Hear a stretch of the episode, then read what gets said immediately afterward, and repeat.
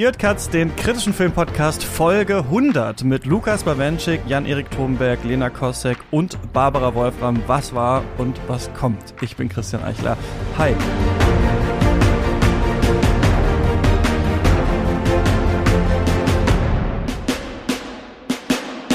Ja, 100 Folgen Katz, ziemlich viele. Äh, ich glaube, wenn wir Specials, Festivalfolgen, Mailbags, Shortcuts mit reinziehen, sind wir wahrscheinlich schon bei 250 oder sowas. Wir machen ja nicht nur jede Woche äh, diese regulären Folgen hier, sondern auch noch ähm, Sachen, die ihr hören könnt, wenn ihr uns unterstützt.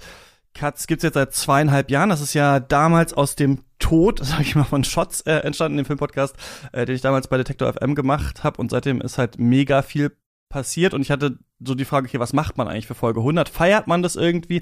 Machen wir irgendwie so eine ganz besondere ähm, Folge? Und dann dachte ich, nee, anstatt dass ich jetzt so ein riesen äh, Event plane, stecke ich die Zeit in was anderes und zwar die Zukunft von Katz äh, zu planen und den Podcast ein bisschen anders aufzustellen, damit wir endlich äh, Sachen umsetzen können, die wir, glaube ich, schon lange machen wollen, über die wir schon sehr viel geredet haben und die dann jetzt tatsächlich äh, stattfinden. Und deswegen schauen wir in dieser Folge einerseits zurück auf die letzten äh, 100 Folgen, auf zweieinhalb Jahre Cuts und auch äh, voraus auf das, was wir vorhaben. Denn ich kann es jetzt schon mal einmal kurz sagen, bevor wir später dann noch äh, näher dazu kommen. Barbara Wolfram, Jan-Erik Thomberg und Lena Kosek kommen zu Lukas und mir ins Team. Es wird neue äh, Formate geben. Einerseits werden Barbara, Lukas und ich regelmäßig über ja, Theorien, Diskurse und Texte, sage ich jetzt mal, sprechen. Und Lena, Jan-Erik und ich regelmäßig über Genres und Strömungen. Aber äh, Dazu später mehr. Erstmal begrüße ich den Mann an meiner Seite. Hallo Lukas Bawenschik. Einen wunderschönen guten Tag. Hallo Christian. Na, 100 Folgen Katz? Krass. Hast du dir wahrscheinlich auch so einen Kalender markiert? Bald ist es soweit. Wir müssen reden. Ja, seit Anfang des Jahres freue ich mich eigentlich auf nichts anderes. Weihnachten, ja. egal, Geburtstage, furchtbar. Mhm. Aber der Katz, das Katz-Jubiläum, das ist natürlich was. Äh, also ich sitze hier mit Champagner, mit Sekt, ich habe Feuerwerk bestellt, eine Parade. Ja also kriegst du alles nichts von mit. Der Podcast fängt nee. das auch nicht ein oder so, aber es ist schon sehr eindrucksvoll.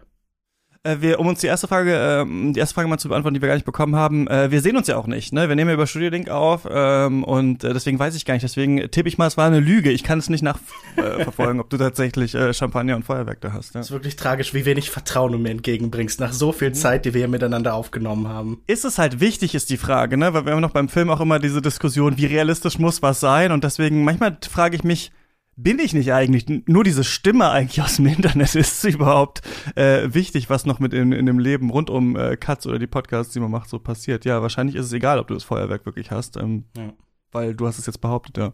Ja, deshalb reagieren Leute natürlich auch immer so ein bisschen komisch, wenn sie einen treffen und das vorher schon öfter mhm. gehört haben. Ja. Und dann diese Diskrepanz zwischen Stimme und Körper, beziehungsweise die, die überhaupte Präsenz eines Körpers, das ist, glaube ich, schon ja. sehr irritierend. Ich glaube, die Erfahrung macht jeder, der irgendeinen Podcast oft gehört hat mhm. und dann plötzlich ihre Macher trifft.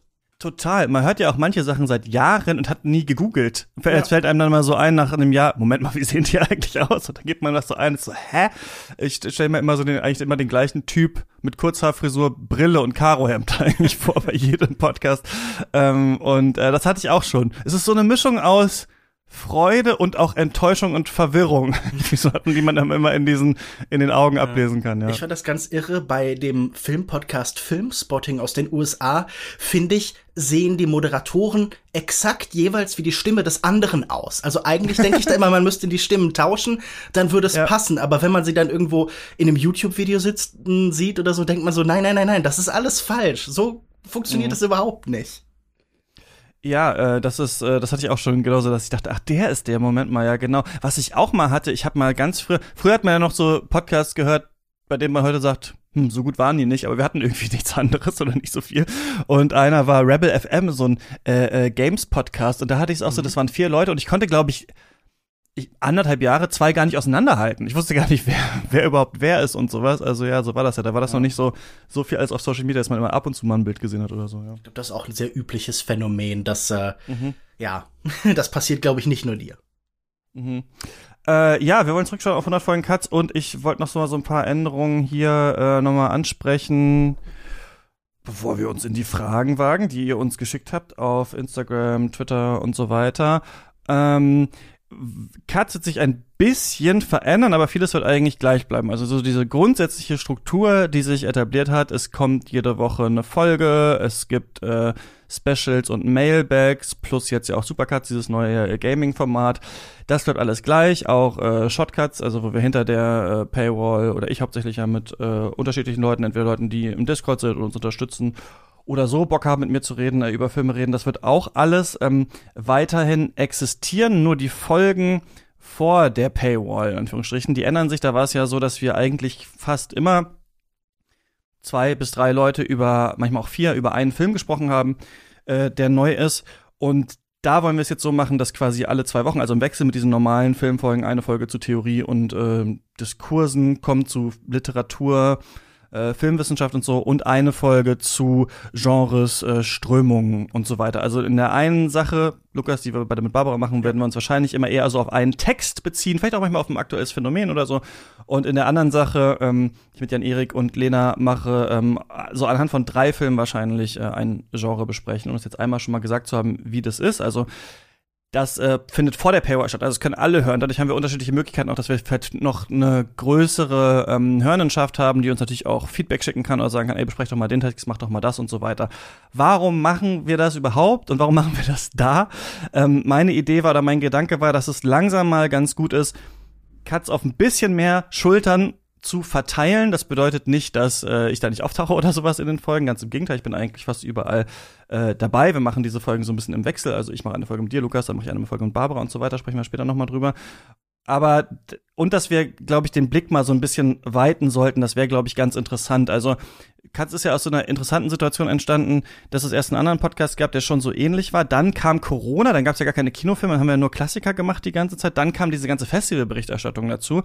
Und ähm, dann kam irgendwann wieder die Filme und ab und zu dachte ich mal so, ach, vielleicht wäre es cool, mal ein größeres Thema zu besprechen als nur ein Film. Und das soll jetzt quasi diese neue äh, Struktur ermöglichen. Also auch ein bisschen von dem Geld, was die Leute uns äh, geben über Steady, wird in die Folgen vor der Paywall äh, fließen, in diesen neuen Formaten. Ich hatte vorher gedacht, wir machen es vielleicht hinter der Paywall und machen einfach immer weiter vor der Paywall diese normalen Filmfolgen, aber dann ist mir irgendwann aufgefallen, das ist eigentlich komplizierter und noch mehr Overkill, deswegen wäre es eigentlich ganz cool, das Team an sich halt so ein bisschen äh, zu verbreitern und mal so ein bisschen den Fokus zu ändern, ohne den Fokus komplett zu verschieben. Das ist, glaube ich, cool. Und wir reden ja schon irgendwie ewig darüber, dass wir diese Formate machen wollen. Haben es ja auch alles immer schon mal so ein bisschen, ja, angetestet zusammen, aber quasi noch keine Regelmäßigkeit reingebracht. Ich glaube, eine der Grundlagen von Katz war ja immer schon den Blick so ein bisschen zu weiten. Zu sagen, wir schauen jetzt nicht nur ganz streng auf diesen einzelnen Film, sondern wir verorten ihn auch irgendwie gesellschaftlich und in der breiteren Kultur und in den Ereignissen der Gegenwart. Und ich glaube, das wird euch jetzt ja, Formate wie das, äh, das jetzt da eben, oder die, die jetzt dazukommen, einfach nochmal stärker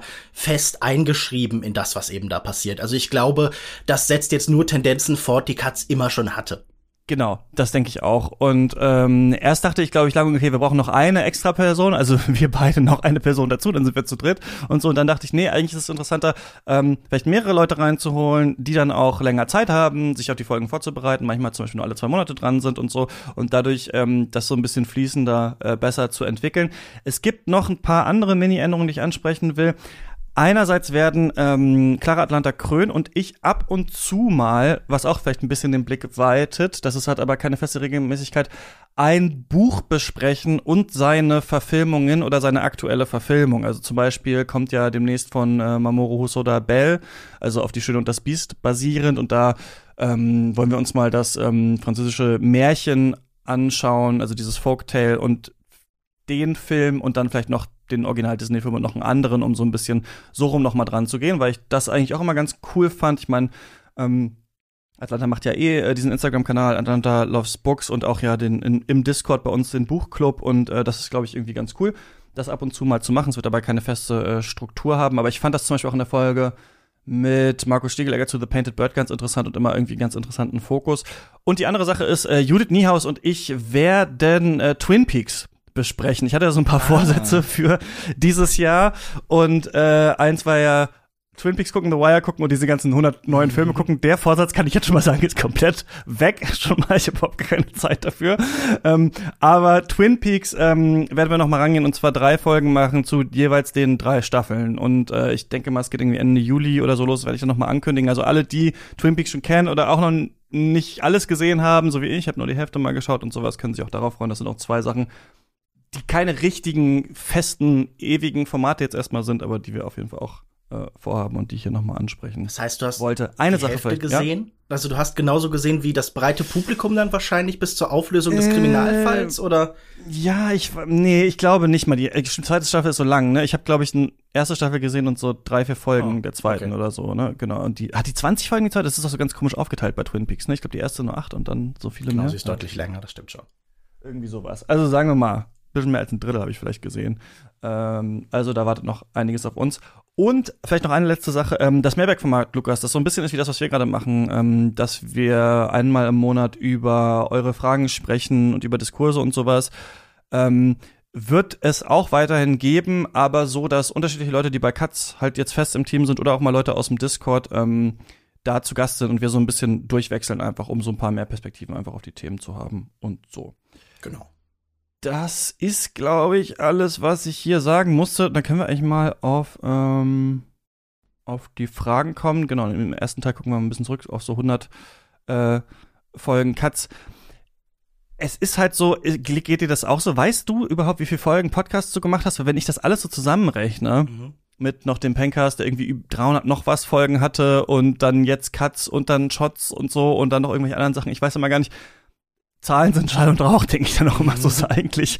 Also ich sitze hier halt jede Woche und mache den Podcast. Ich weiß manchmal gar nicht, welch, wie viele Folgen das sind. Ja. Ich finde, vor allen Dingen erinnert man sich sehr selten an spezifische Inhalte. Das ist ja schon spannend, dass dann oft Leute, die das eben gehört haben, sich sehr viel genauer an einzelne Formulierungen von uns Mhm. erinnern können, was immer so ein bisschen gruselig ist. Und nein, ich habe auch keine Übersicht über keine Übersicht über die Anzahl der Folgen, die ich so gemacht habe. Vor allen Dingen, weil ich ja auch, ich sage mal jetzt sehr Podcast promiskuitiv immer war die Jahre lang und sehr viel überall zu Gast war. Bestimmt bei, also ja. ich hatte irgendwann mal so eine Liste gemacht, einfach um zu schauen. Und es waren irgendwie über 20 verschiedene Filmpodcasts, in denen ich mal zu Gast war, mit von denen es mittlerweile auch mindestens zwei oder drei schon auch nicht mehr gibt. Das heißt, man hat die manchmal dann schon überdauert, aber Yes. umgebracht. ich, ich glaube, an mir lag es nicht spezifisch, aber man weiß es ja nie Ja, ja. genau. ja, sie behaupten anderes.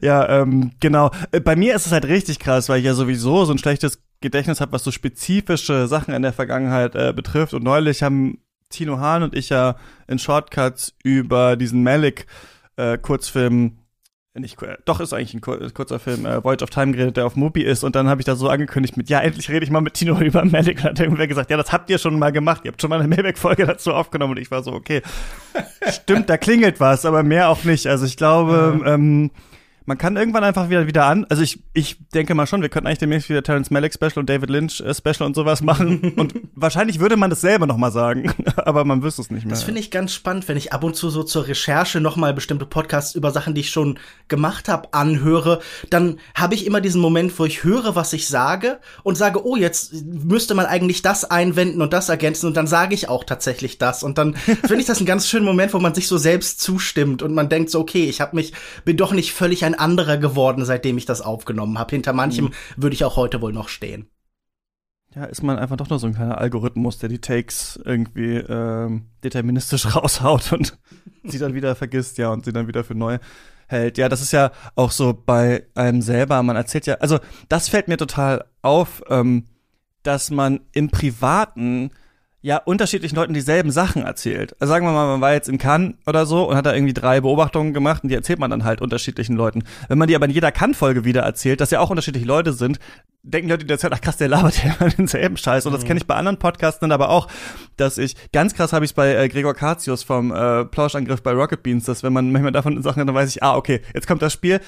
Also sagt Gregor gleich das, weil das habe ich schon so fünfmal in einem Podcast von ihm gehört und es kommt dann auch. Das finde ich sehr witzig, ähm, selber von anderen dann gespiegelt zu bekommen, wie das eigene Gehirn scheinbar funktioniert. Weil man ist zwar immer dabei, aber man betrachtet sich ja nicht immer von außen. Selbst wenn man es hört und abhört, ist man ja nie ganz nur Beobachter von dem, was man selber macht. Ja. Absolut, aber ich glaube, das geht halt wirklich jedem so. Und ich finde, bei manchen, zum Beispiel so Filmstars, bei Regisseuren, es ist ja auch ganz charmant, dieselbe Anekdote immer und immer wieder zu hören. Also der kürzlich verstorbene Peter Bogdanovich hatte auch einen Katalog von so zehn Stories, die er immer wieder erzählt hat. Und es funktioniert dann irgendwie halt irgendwann wie so der Rocksong von irgendeiner großen Band, den man natürlich schon tausendmal gehört hat. Sie haben ihn schon tausendmal gespielt, aber es ist trotzdem irgendwie nett und es geht dann darum, wie es gemacht wird und dass es gerne in diesem Moment passiert. Und ich glaube, so ist es mit manchen Anekdoten, die man so hat, auch. Die sind einfach halt irgendwie ein Teil von einem. Total. Es gab eine Frage äh, von Bernhard ähm, in der längeren Mail. Ich habe sie zusammengefasst mit, warum sagt Christian immer, ich weiß nicht, wie ihr das seht. Ich hatte es schon im Maya Dern Special kurz angesprochen. Ja. Und zwar wurde mir hier durch eine Mail eröffnet, dass ich nicht frage, wie siehst du das oder wie seht ihr das, sondern stattdessen sage, ich weiß nicht, wie du das siehst oder ich weiß nicht, wie ihr das seht. Und ich finde die Frage witzig, weil ich so nachvollziehen kann, dass man so eine Frage stellt, aber man selber weiß gar nicht oft, wie man spricht. Also ich habe natürlich offensichtlich total viele sprachliche Marotten. Also ähm, manchmal fällt es mir stärker auf, manchmal weniger.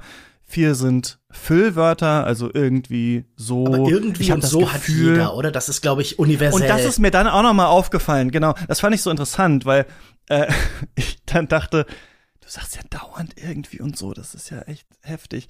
Und dann habe ich so im Freundeskreis mich umgeschaut und gedacht, ach, das ist das sind richtig wir alle oder unsere Generation. Das ist tatsächlich da, das rechnet man einfach raus, wenn man es hört meistens, aber an anderen Sachen stört man sich dann stärker und deswegen ähm, kann ich nur sagen, keine Ahnung, mir war das neu, dass ich dass ich das sage. Ich weiß nicht, warum ich das so sage. Ich könnte mir vorstellen, weil es keine äh, eventuell ist es noch die alte Radioschule, dass man Fragen nicht immer so, wie seht ihr das, sondern eher so mit der Stimme runtergeht und dann vielleicht, ich weiß nicht, wie ihr das seht, ist eine Art Statement, die aber einlädt zu antworten. Ich finde es nämlich eigentlich gar nicht schlecht, ist mir dann aufgefallen. Aber das hat, glaube ich, jeder und ihr könnt mir das gerne schreiben, aber wartet nicht, dass sich das ändert, weil ja, man liest da kein Skript ab oder so, man spricht halt, wie man spricht. Ich finde eigentlich immer nett, wenn man auf Sachen, die man vielleicht etwas zu oft sagt, hingewiesen wird. Ich erinnere mich noch, dass zu Longtake-Zeiten ein Hörer mir geschrieben hat, ich würde immer sagen, ähm, ich muss doch sagen, bevor ich irgendwas ein dann tatsächlich auch gesagt habe. Und das ist natürlich ein bisschen überflüssig, wenn ich das dann tatsächlich, kurz danach sage und dadurch ja zum Ausdruck bringe, dass ich es sagen muss, weil ich es gesagt habe. Und ähm, aber ich glaube, man kann manches davon gar nicht vermeiden. Man schafft ja auch irgendwie den eigenen Sprachfluss, indem man Füllwörter benutzt, indem man Bruchstücke und Äms vermeidet und Lücken, indem man einfach irgendwie mit dem irgendwie so ein bisschen den Fluss halt wieder reinbringt. Und ich glaube, das ist viel angenehmer, als wenn Sprache dann so arg stockend und abgehackt wird. Also das merke ich auch von mir selbst, dass ich manchmal die Angewohnheit habe, bestimmte Denkpausen dann zu lange zu betonen. Und da ist mir eigentlich jedes irgendwie, dass mir diese diese Millisekunde, die ich vielleicht noch brauche, gibt, um nachzudenken, um den Satz irgendwie zu Ende zu führen, lieber als das, was halt die Alternative ist. Ja, äh, genau. Man, man hat echt so eine Rhythmik, die dann ja. immer, äh, in, in, in die man sich so reinredet und ich bin auch eher Sprechdenker und fange erst mal an zu reden, dann fällt mir auf, was ich eigentlich sagen wollte. Und äh, da müsst ihr dann mit. Das ist der Rhythmus, bei dem ihr mit müsst, aber ihr könnt es mir gerne schreiben. Ich kann versuchen. Also ich bemühe mich, Figuren statt Charaktere zu sagen, seit ich es gehört habe. Und finde sowas auch immer total äh, interessant. Ähm, wie erlebt ihr? Ich habe so die Fragen einfach jetzt unterschiedlich. Ich lese jetzt nicht immer vor, von dem die kommen. Ich habe einfach mal ganz viele so zusammengeschmissen, dann kommen wir schneller durch. Wie erlebt ihr für euch die Arbeit am Podcast und in der Filmbranche? Wie geht's euch damit? Wie geht's dir damit, Lukas? Es ist doch irgendwie trotzdem eine sehr prekäre mhm. Arbeit über eine Sache, bei der wir alle immer fragen, interessiert das noch irgendwen eigentlich? Ist schon komisch auch, dieser ganze Job. Klar, natürlich. Es ist nicht so einleuchtend wie, keine Ahnung, Metzger oder äh, Zimmerer oder sowas. Und äh, man hat natürlich öfter die Situation, gerade hier im ländlichen Bereich, wo ich wohne, dass man Leuten diesen Beruf auch irgendwie erklären muss. Oder dass Leute dann, man, man hat natürlich die Standardfragen, so kann man davon überhaupt leben? Und die Antwort ist so, ja, geht so, eigentlich nicht ja. so wirklich, aber ich probiere es trotzdem irgendwie. Und ich denke halt, in einer anderen Hinsicht ist es mittlerweile ein sehr konventioneller Job, weil es halt so stark mediiert ist, weil es total vermittelt ist und weil ja eigentlich ein ganz substanzieller Teil der Gesellschaft vor Bildschirm sitzt und irgendwas tippt, postet in irgendeiner Form und dementsprechend fügt es sich gleichzeitig überall und nirgendwo ein, je nach Kontext. Und ich glaube, diese Frage, wenn da steht die Arbeit in der Filmbranche, das erlebe ich halt eben überhaupt nicht. Ich erlebe vor allen Dingen eine große Distanz. Ich erlebe sowohl beim Schreiben als auch beim Sprechen meistens irgendwie so ein Sprechen und ein Schreiben ins Nichts. Man bekommt nicht wahnsinnig viel Feedback. Das ist natürlich in so einem Kontext wie Discord jetzt äh, für Cuts deutlich besser, mhm. aber allgemein ist es noch immer vergleichsweise selten, dass man irgendwas bekommt. Ich will nicht sagen, dass man verwerten kann, aber wo man das Gefühl hat, ah, da hat sich jemand mit dem, was ich mache, auseinandergesetzt und hat dazu eine klare Position halt. Ich freue mich über jedes Lob, aber am spannendsten finde ich eigentlich natürlich immer die Leute, die einem schreiben, so und so könnte es man vielleicht auch noch machen und das und das hat mich an dem Text gestört oder die Formulierung verstehe ich nicht. Also wirklich auch so alles an Nachfrage ist ja super spannend für einen, wenn es nicht irgendwie so super unfreundlich gemacht wird. Aber um es nochmal zurückzubringen zu dem, womit ich gerade angefangen habe, ich erlebe mich gar nicht als jemanden, der in der Filmbranche arbeitet, sondern jemanden, der irgendwie hier allein für sich selbst arbeitet, wie vielleicht die meisten Leute, die Autoren sind oder so. Und das wird nur aufgelöst im Kontext von vielleicht einem Filmfestival oder so. Und ich glaube, deshalb sind die auch wichtig, weil man mhm. da in irgendeiner Form plötzlich mit der Wirklichkeit der eigenen Szene, der eigenen Kultur, aber auch der eigenen Arbeit und der Wirkung von der in der Welt halt irgendwie konfrontiert wird. Und deshalb geht man da, glaube ich, ganz gerne hin. Ich würde auch sagen, ich arbeite eigentlich nicht in der Filmbranche, ich arbeite eigentlich nur an Cuts äh, ziemlich viel und überlege immer, was können wir da anders machen. Da gibt es natürlich auch manchmal Gedanken, kann man das vernetzen und sind natürlich auch Leute aus der Filmwelt. Ähm, zu Gast. Das war aber auch ein Gedanke ähm, hinter der Umstellung der Struktur, dass ich es eigentlich cool finde, mehr Folgen zu machen, wo wir dann immer so ein bisschen zu zweit sind. Also ähm, wie wir das auch bei den Specials ja eigentlich schon sind und ähm, du dich dann auch tiefer reingräbst als ich zum Beispiel, man immer so ein bisschen noch jemanden dabei hat und nicht immer äh, nur Leute, externe, in Anführungsstrichen, Leute einladen muss. Äh, dazu, das kann es auf jeden Fall ein bisschen leichter machen, aber man kriegt es natürlich mit, aber gleichzeitig, ähm, ja, fühle ich mich da auch immer so ein bisschen wie so ein Fremdkörper, wenn ich unterwegs bin. Ich bin ja nicht auf so vielen Filmfestivals, ich finde Filmfestivals ja auch sehr anstrengend. Mhm. Ähm, deswegen ähm, weiß ich nicht, das ist einfach auch immer oft generell so ein Hadern mit dem Medium Film. Ich finde immer so, was im Film drinsteckt, worüber man redet, meistens interessanter als den ähm, Film selbst. Deswegen ähm, kann ich, glaube ich, so, ich verkaufe ja keine Kritiken oder so, ich mache eigentlich nur in der Filmwelt hauptsächlich das. Ich bin auch ganz selten in anderen Filmpodcasts äh, zu Gast oder so.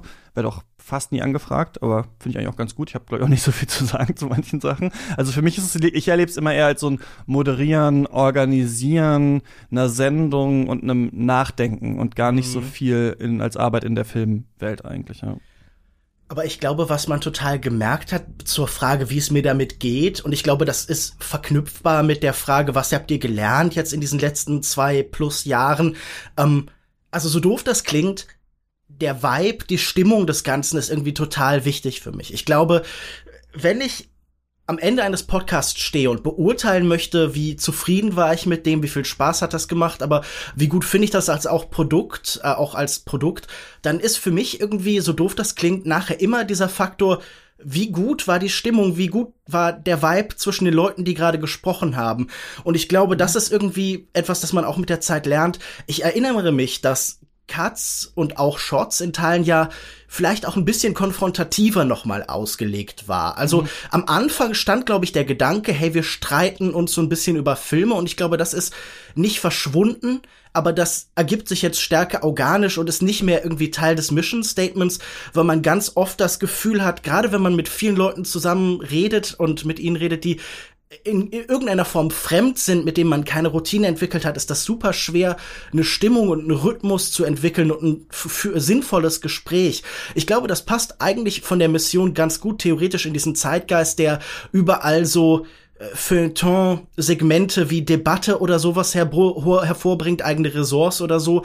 Aber in der Praxis ist das gar nicht so einfach, sowas ein, ins Konzept einzuschreiben, oder? Also ich glaube, das ist mit der Zeit so ein bisschen aufgegeben worden und das ist wahrscheinlich auch ganz sinnvoll so. Ja, habe ich auch das Gefühl. Ich denke, als Selbstanspruch sollte man natürlich den kritischen Standpunkt immer noch haben, aber manchmal fällt es mir auch äh, schwer, weil man eben gleichzeitig auch ein ähm, Gesprächsformat macht, natürlich ganz unterschiedliche Leute einlädt, äh, genau, man sich da natürlich nicht sofort äh, beleidigen will. Aber ich finde es witzig, wie viele Projekte, also eigentlich müssen wir froh sein, dass, also wenn Projekte starten als wir wollen was machen, was so ein bisschen ist wie das literarische Quartett, aber mit X, dann ist es eigentlich ein Todesurteil. Ich habe das Gefühl, diese Sachen verschwinden dann eigentlich alle immer so nach einem Jahr. Katz lebt noch, denn das war auch ja so ein bisschen unsere Idee. Ich hatte am Anfang dich und Wolfgang äh, kontaktiert, als Shotzeit losging bei Detektor FM oder wir geredet haben, vielleicht können wir da mal sowas in der Art machen. Und dann dachte ich mal, ja, wir reden darüber äh, kontrovers. Und das ist auch ähm, wichtig, aber es gibt auch noch viele andere Aspekte. Und ich merke so ein bisschen, dass ich dass ich Kritik total interessant finde, aber nicht nur. Also das ist mhm. wirklich was, das würde ich sagen, habe ich krass gelernt aus zweieinhalb Jahren Katz. Das glaube ich schon, mh, hm, auch wenn wir über die Filmwelt reden, es ist halt mittlerweile so viel MCU, es ist so viel DCEU, ich kann das nur eigentlich nur noch belächelnd zur Kenntnis nehmen, dass es sowas gibt wie Morbius. Ich kann dann nicht mal mehr so eine richtige Haltung zu entwickeln, weil ich will mich eigentlich damit gar nicht mehr so beschäftigen. Ab und zu kann man das machen und dann ist es auch sicherlich interessant und wir machen ja auch manchmal größere Filme, aber es ist nicht so, dass ich jetzt denke, ich muss zu allem eine Meinung haben und ich muss das alles äh, kritisieren, weil das macht mich dann irgendwann so ein bisschen wie man vielleicht auch irgendwann aufhört, nicht mehr so viel auf Social Media zu sein, weil man sich, weil es an sich interessant ist, aber man sich das nicht alles geben will. Und deswegen glaube ich, ist so eine Mischung aus äh, Kritik Episoden, wo man schon versuchen sollte, einen Dissens rauszuarbeiten. Geht natürlich nicht immer, manchmal hat man unterschiedliche Meinungen. Oder versuchen sollte, mal Anwalt des Teufels zu spielen, wenn man das Gefühl hat, alle sind ein bisschen ähnlich drauf.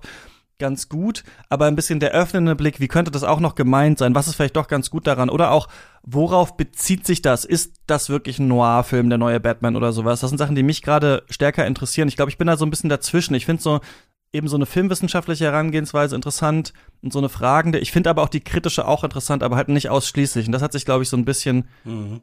geändert über die Zeit, die man Cuts macht, ja. Ja, ich muss sagen, ich finde natürlich Morbius, den lebenden Vampir, ganz spannend und finde vor allen Dingen toll, dass Jared Leto nicht irgendwie einfach so aufs Klo gehen konnte, sondern dass da jemand mit einem Rollstuhl kommen musste und so. Also, das ist jetzt schon der Film des Jahres und ich äh, bin froh, dass der so erfolgreich war.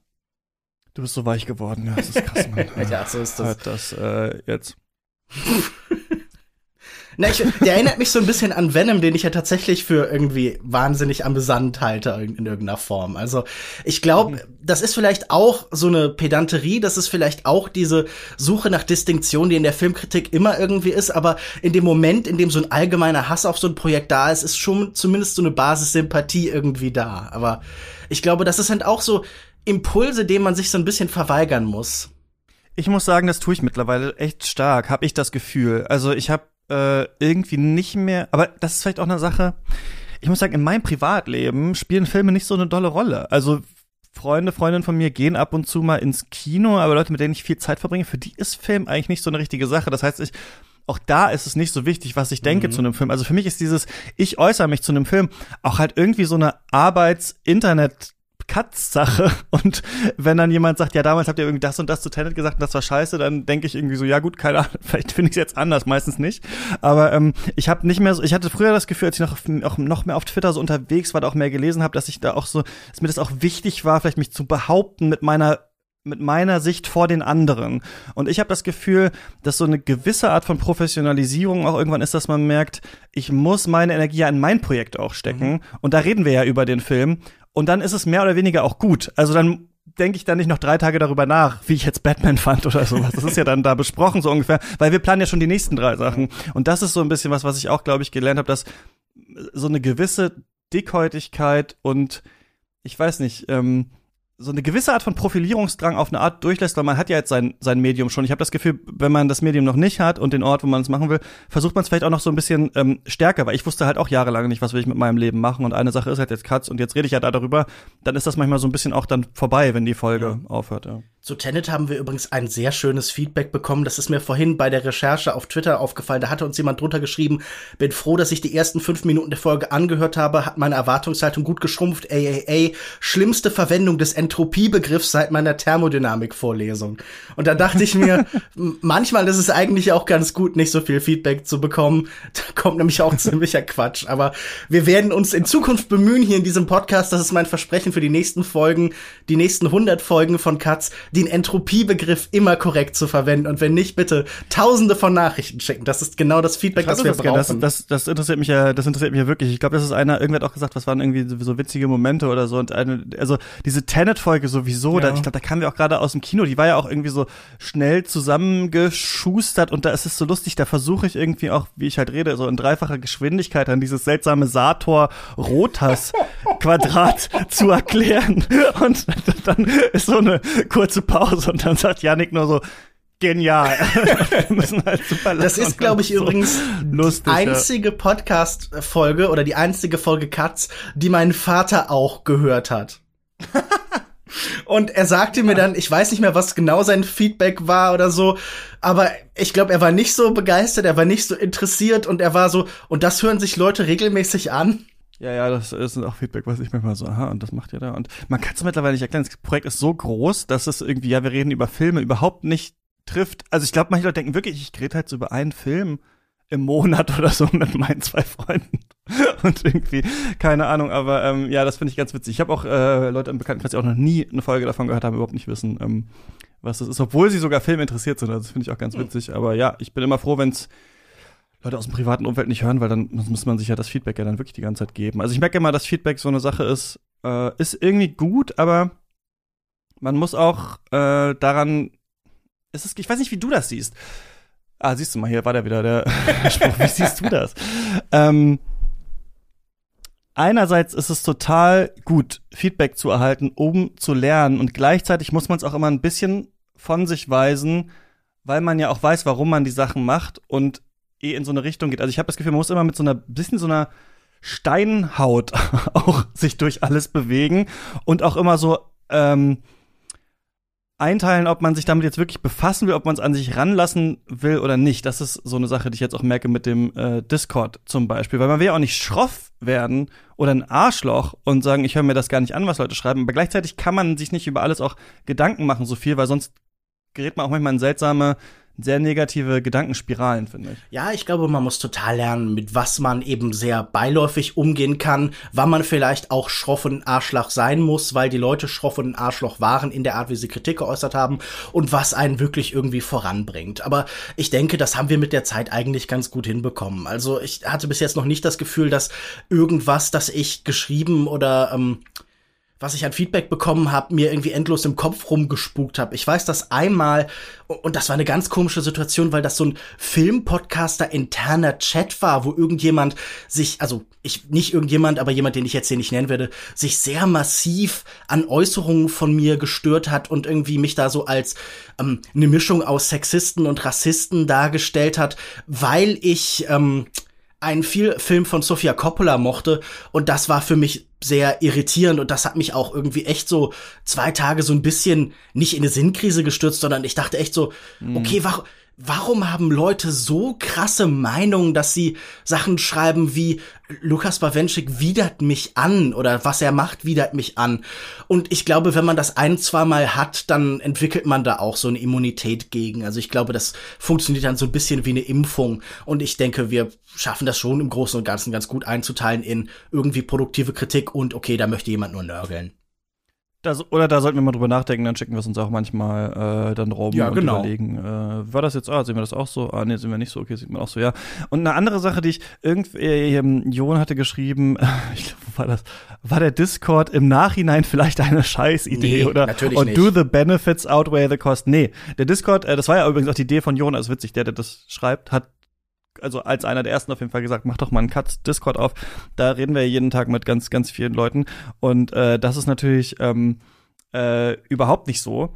Äh, das äh, es ist ja so, dass wir da total viel mittlerweile organisiert haben, uns getroffen haben, uns im Real Life kennen. Ähm, Jan Erik und Lena zum Beispiel, die jetzt äh, mir das neue Format machen, kenne ich aus dem Discord und so. Also total, Atlanta ja auch. Äh, total super. Was genau Atlanta auch. Ähm, was ich nur witzig finde, ist manchmal, aber das haben andere Leute bestimmt viel stärker, also die viel größere Projekte machen und sowas. Offensichtlich hassen dich halt Leute, ne? Leute hassen dich dafür, was du machst und Leute hören dann rein, finden das scheiße, wie man das macht und ähm, ja. äh, machen vielleicht auch selber sowas ähnliches und finden das deswegen dann doof oder würden gern sowas machen und dann sind die auf einen gestoßen und finden einen total unprofessionell und keine Ahnung was. Und was ich manchmal so witzig finde, ab und zu kommt im Discord manchmal sowas durch, wenn da Leute ein bisschen über die Stränge schlagen oder ich das Gefühl habe, die sind einfach unfreundlich oder sowas und ich ermahne das dann und sage, schreib per DM, kannst du es vielleicht löschen oder äh, diese Sprache finde ich nicht gut oder so. Ähm, was übrigens witzig ist, weil man jetzt im Discord, also wenn man so, ich mache ja dann nicht jetzt viel Community Management, aber äh, guck halt manchmal so drüber. Es überschreitet halt nicht alles immer so eine offensichtliche Grenze, die wir in den Regeln dargestellt haben, sondern manche Leute sind einfach unfreundlich irgendwie. Und man kann nicht genau sagen, so woran mhm. liegt's. Und da kam dann manchmal sowas zurück wie, ja, aber du musst dich auch damit auseinandersetzen und das ist ja auch Meinungsfreiheit und keine Ahnung. Und da muss ich manchmal so denken, ey Leute, ich bin hier in Leipzig ich lebe in einer kleinen Wohnung, ich mache irgendwie mein Zeugs, ich rede im Internet über Filme. Hier ist kein, weiß ich nicht, das ist kein, weiß ich, super luxuriöser Lifestyle, warum ich mir jetzt quasi warum ich alles akzeptieren muss und mir alles jeden Tag durchlesen muss oder sowas. Das ist manchmal was, was ich habe, dass ich denke, manche Sachen muss man auch einfach ausblenden oder mal sagen, okay, damit beschäftige ich mich jetzt eigentlich nicht, weil ich kann daran gerade nicht anfangen, äh, damit nicht so viel anfangen. Man kann die Projekte, die man macht, ja auch nur so gut machen, wie man die selber kann. Man kennt ja seine Fähigkeiten und auch seine Zeit, die man hat und so.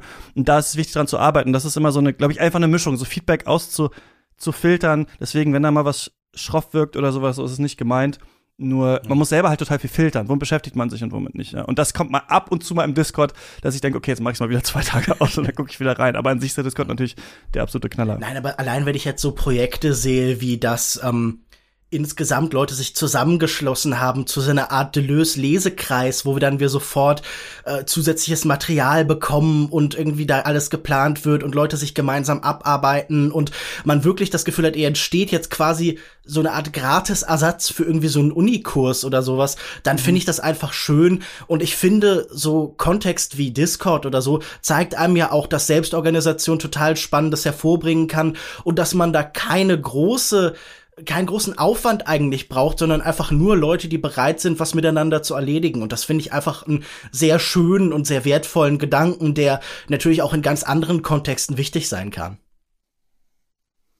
Ja, Total. Also das ist äh, eigentlich the gift that keeps on giving. Ab und zu tritt's einem mal so in die, die Hacken so für einen Vormittag. Aber ey, was aber, ist denn nicht äh, auch das hält gelegentlich mal scheiße? Also ich meine, ich liebe Filme, aber natürlich habe ich auch schon genug Momente gehabt, wo ich dann irgendwo saß und einen Film, den fünf Leute in Deutschland sehen werden, besprechen musste und ich fand ihn selber auch nicht so spannend und dachte so, puh, jetzt würde ich aber vielleicht doch ganz gern was anderes machen. Also so eine Schreinerlehre wäre eigentlich doch auch cool gewesen.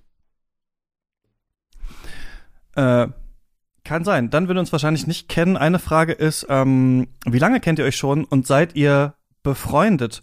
Und ich musste so ein bisschen lachen, weil wir wenig Kontakt haben außerhalb von dem Podcast, ne? Weil ich würde nämlich mhm. sagen, ja, wir sind befreundet, aber wir sind über den Podcast befreundet eigentlich. Also die meisten Nachrichten sind, wollen wir das Thema machen? Wie ist das? Ab und zu mal so eine so eine Feedback-Sache, aber es ist nicht so, dass wir im ständigen äh, persönlichen Kontakt stehen. Also wir haben so eine Podcast-Freundschaft, würde ich sagen. Aber was ich dann gedacht habe, ist, ganz viele Freundschaften sind doch über ein spezifisches Thema halt irgendwie zusammengebunden, oder? Jeder hat doch, was weiß ich, den Tennisfreund, den Filmfreund, hat doch Leute, die vor allen Dingen so ein bestimmtes Bedürfnis, einen bestimmten Art von Kontakt irgendwie abbilden. Also ich meine, man hat ja auch ganz unterschiedliche Arten von Freunden, oder? Man hat so ganz allgemein Freunde, die halt einfach so einen schon seit Jahren begleiten, aber auch Leute, die das, ich will damit nicht sagen, dass es in irgendeiner Form zweckdienlich ist oder so, sondern man hat so ein zentrales gemeinsames Thema. Und das hat man ja mit ganz vielen Menschen halt. Also es, ich meine, man hat wahrscheinlich in seinem Leben auch schon Beziehungen gehabt, die über eine Sache irgendwie funktionieren. Das ist dann vielleicht nicht so sinnvoll, aber ich glaube, bei Freundschaften ist das ja völlig legitim und funktioniert auch ganz gut. Und ich muss sagen, ich fand das bis jetzt jedes Mal schön, dich auf Festivals zu treffen oder allgemein halt irgendwo. Und ähm, weißt du, man hat manchmal Sachen, wo man unterschiedlicher Meinung ist, aber ja, es ist natürlich schon auch irgendeine Art von Freundschaft. Natürlich ist das immer vermittelt durch irgendeine Form von Business und Zusammenarbeit und das macht mal Sachen ab und zu komplizierter und manchmal einfacher, aber ja, also puh. Aber ja. könntest du sagen, seit wann wir uns kennen? Irgendwann so 2017, 2018 oder sowas wahrscheinlich, oder? Irgendwie so, genau. Es gab mal im Pencast da so einen äh, Kontakt und dann äh, hattest du mich bei Long Take eingeladen zur Folge Fre äh, nicht French Dispatch, das ist jetzt das Isle of Dogs, ja. So Isle of Dogs, äh, äh, genau. Mhm. Und dann war ich da zu Gast und dann ähm, hat, dann kannten wir uns darüber so lose, glaube ich. Und dann habe ich, glaube ich, schon so fast angefragt mit Katze. Ja, aber äh, Shots. Es, es war relativ, es eigentlich spannend, dass es genau so sich fügte, dass das dann halt so weiterging in Form von Shots, oder? So dass man da schon so diesen ersten Kontakt hatte, so relativ kurz davor, früh genug, als dass sich das so in das andere verwandeln konnte. Aber ich muss auch mhm. vielleicht einordnen, ich glaube, der erste Kontakt ist ja immer so was so Online-mäßiges, man hat mal gesehen, was der andere gemacht hat. Ich weiß noch, dass, äh, ich muss da daran denken, weil du jetzt gerade ja alle Filme der fantastische Tierwesen und wo sie zu finden sind, Reihe geschaut hast, dass irgendwie der Pencast oder irgendwer von euch eine Kritik von mir noch damals für meinen Blog über den ersten davon äh, so retweetet hat und irgendwie dann irgendwie den, ich weiß nicht, ob ihr ihn in der Folge auch erwähnt habt, aber ich weiß noch, und ich glaube, das ist vielleicht das Wichtigere, und das fügt sich auch ganz gut in das, was davor schon angesprochen wurde über andere Podcasts und was man so hört und so und Leute, die einen nicht mögen. Ich weiß noch, dass ich den Pencast gehört habe, weil ich irgendwie eine Phase hatte, wo ich fast alles an deutschen Filmpodcasts so zumindest mal reingehört habe.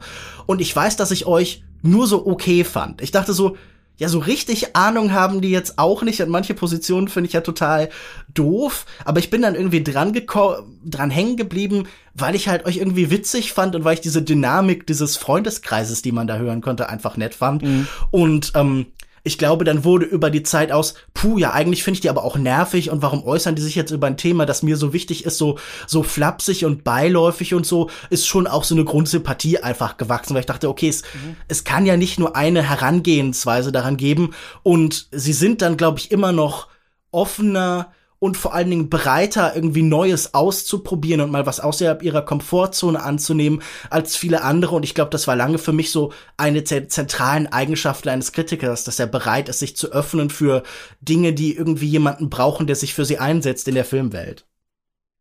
Genau, das war der Filmpodcast, den ich vorher gemacht habe mit äh, sehr guten Freunden und ähm, genau, das ging ja noch aus Dr. Penger, wo was so ein Online-Magazin war, das wir gemacht hatten irgendwie damals, wo ich irgendwie dachte, ah, es wäre irgendwie cool, mal anders über Kultur und so äh, zu reden. Es ist mittlerweile finde ich witzig, dass es offensichtlich das Dr. Peng nicht mehr gibt, aber dass auch ganz viele andere schon gestorben sind, bei denen man immer später dachte, ach stimmt, es gibt jetzt viel, es gab, gab ja dann nicht nur Weiß, sondern es gab auch jetzt.de und dann gab es noch Bento und keine Ahnung was. Also jetzt, die sind jetzt schon also das zeigt auch einfach, wie alt Aber man selber ist. Seien wir ehrlich, und, das sind ja. auch Formate, die den Tod verdient haben. So Bento und jetzt oder so, den weint doch auch keiner eine Träne nach.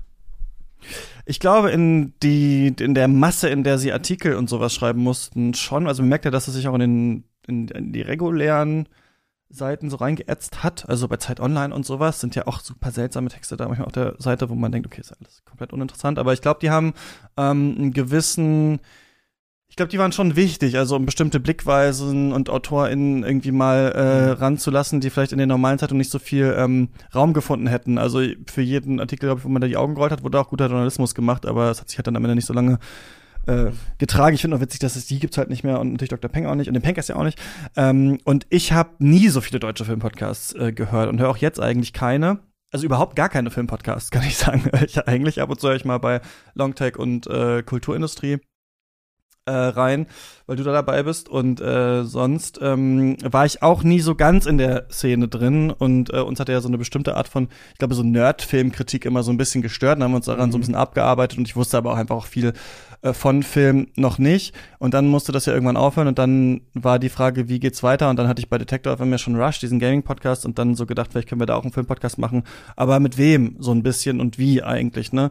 Und Shots hatte ja auch, die Frage kam auch, was vermisst du irgendwas an Shots oder so? Shots hatte noch mal diese Stärke, dieses Element, dass man noch ähm, äh, WissenschaftlerInnen zum Beispiel angefragt hat zu den Themen, also die dann zu was Bestimmtem geforscht haben, was in dem Podcast ist und dann diese Kritikebene.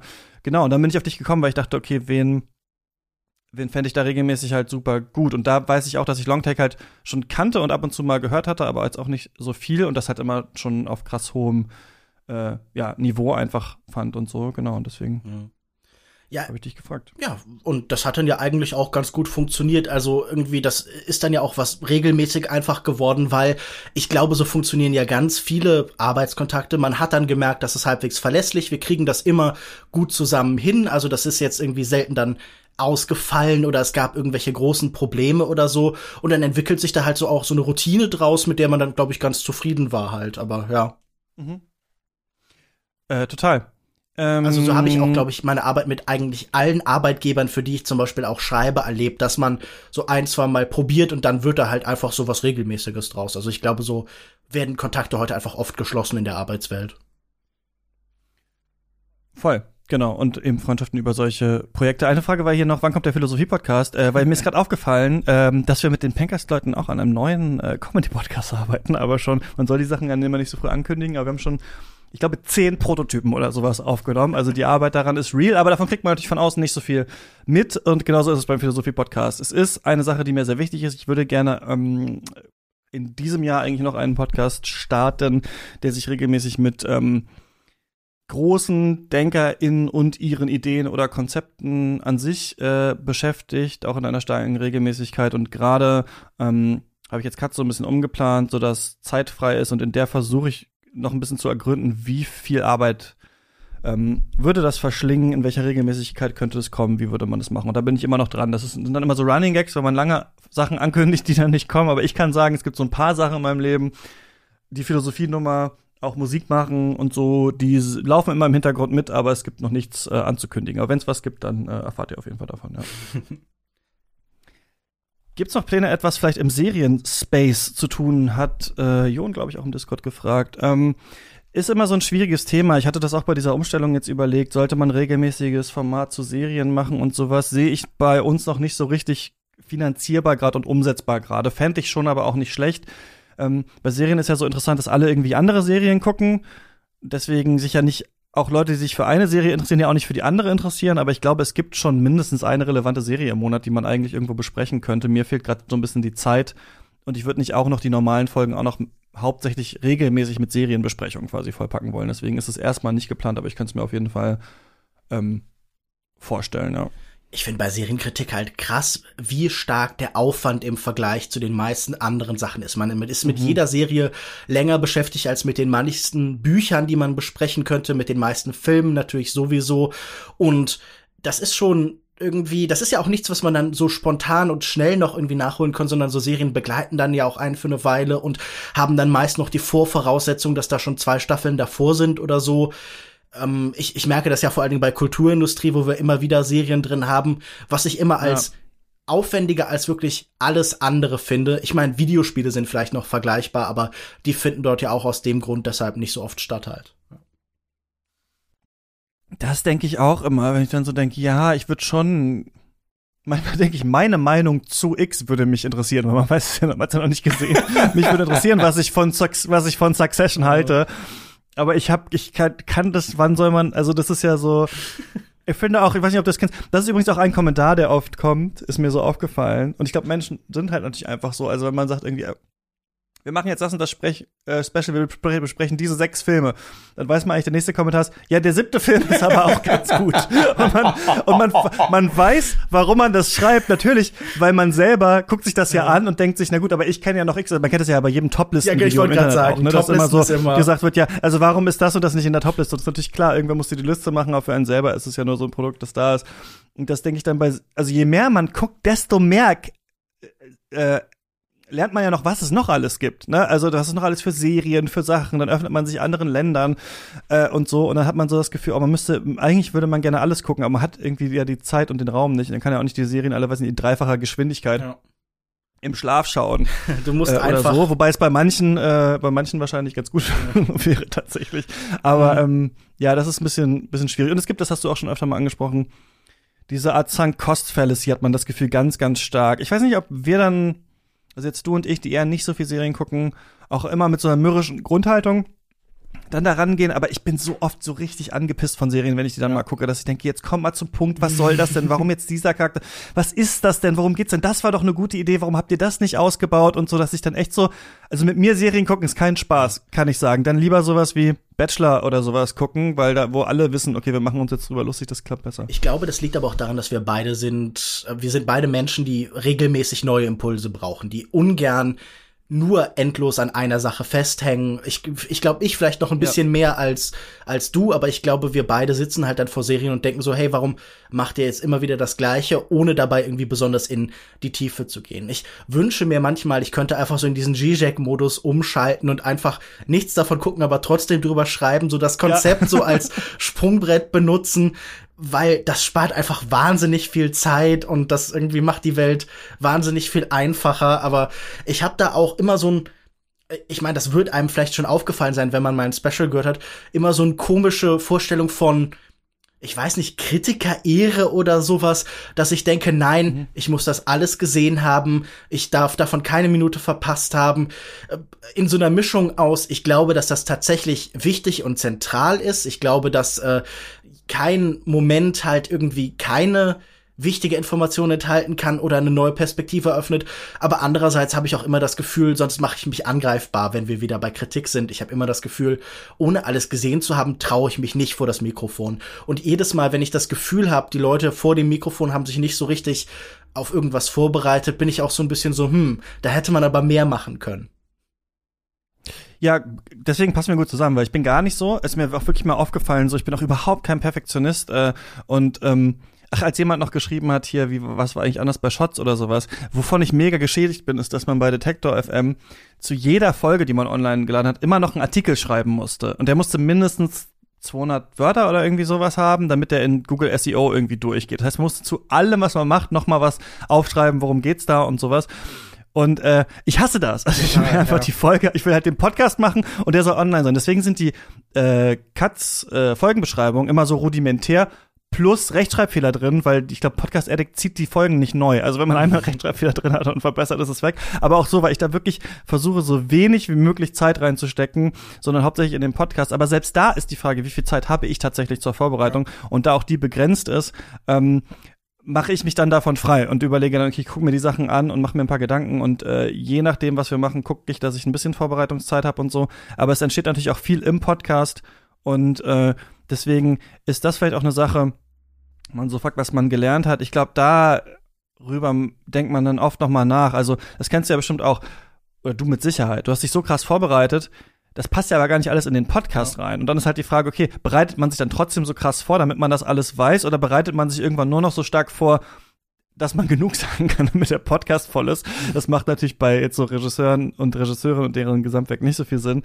Aber das ist schon was, was ich oft überlege. Wie viel Zeit ist jetzt angemessen als Vorbereitung und wie viel Zeit musst du auch aus so einer Freestyle-Lampenfieber-Situation dann auch einfach irgendwie äh, füllen, was ja auch interessant ist, wenn Leute im Podcast erst auf Ideen kommen und, und das diskutieren, ja. Für mich ist so doof, das klingt Recherchezeit auch oft Prokrastination. Also einfach das Gefühl so, ganz entspannt wäre es jetzt noch einfach ein einstündiges Interview mit dem Regisseur zu hören. Das ist viel angenehmer, als jetzt noch irgendwie einen Text anzufangen oder noch eine Kritik oder so, weil das sich so ein bisschen passiver anfühlt und selbst wenn man das irgendwie, während man, während man Tetris spielt oder so macht, äh, bekommt man da noch mindestens so zwei Anekdoten raus, die man irgendwie anwenden kann oder so. Also ich glaube, ähm, da, da fließt die Sehnsucht nach noch ein bisschen mehr Wissen und jetzt nicht sofort wieder irgendwie etwas Aufwendigeres, das ein bisschen mehr Denkleistung braucht, anfangen, ganz gut zusammen halt. Ich weiß, es ist so eine Mischung aus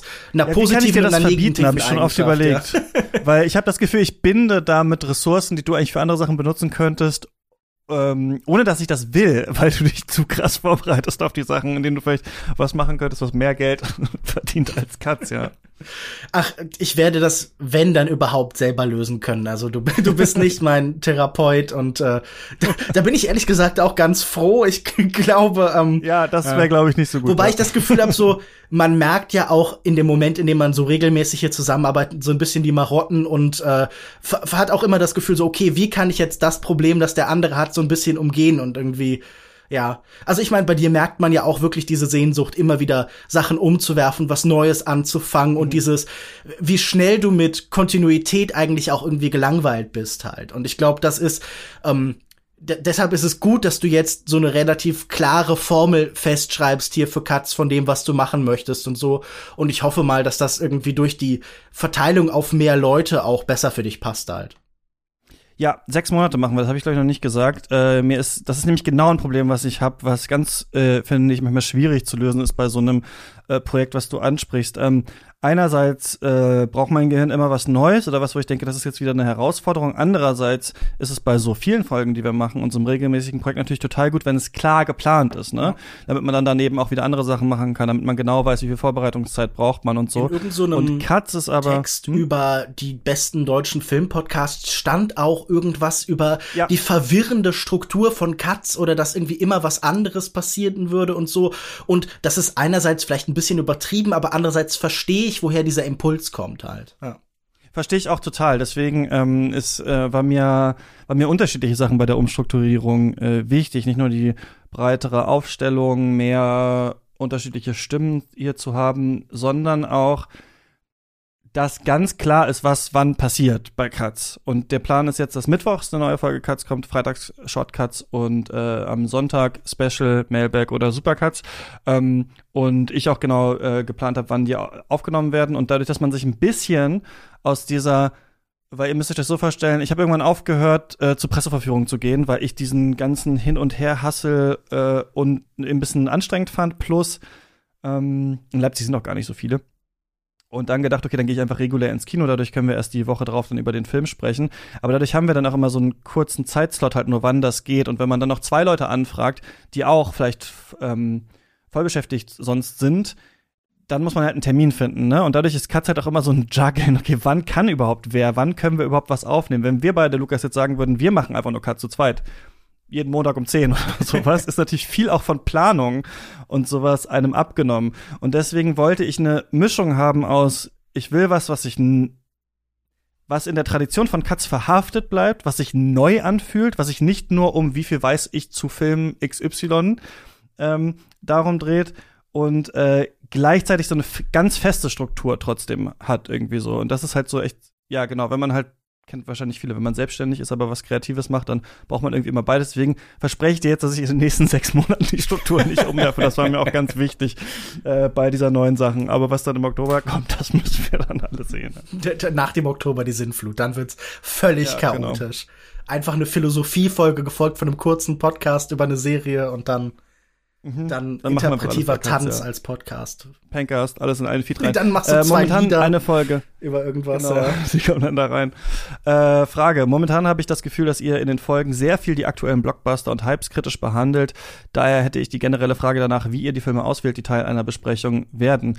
Äh, die kurze Antwort ist eigentlich, dass ich das entscheide. Bei den Specials entscheidest entscheiden wir es zusammen. Ich frage aber meistens eher dich, weil ich oft die Regisseure, Regisseurinnen gar nicht äh, kenne und dann handeln wir es vielleicht so ein mhm. bisschen aus. Da haben wir sind wir dazu gegangen, es auf fünf runterzudampfen, weil wir gemerkt haben, dass also es war auch eine geile Zeit, als man, weiß ich nicht, fünf Stunden über Studio Ghibli geredet hat, aber wir mussten es ein bisschen für uns auch bearbeitbarer machen.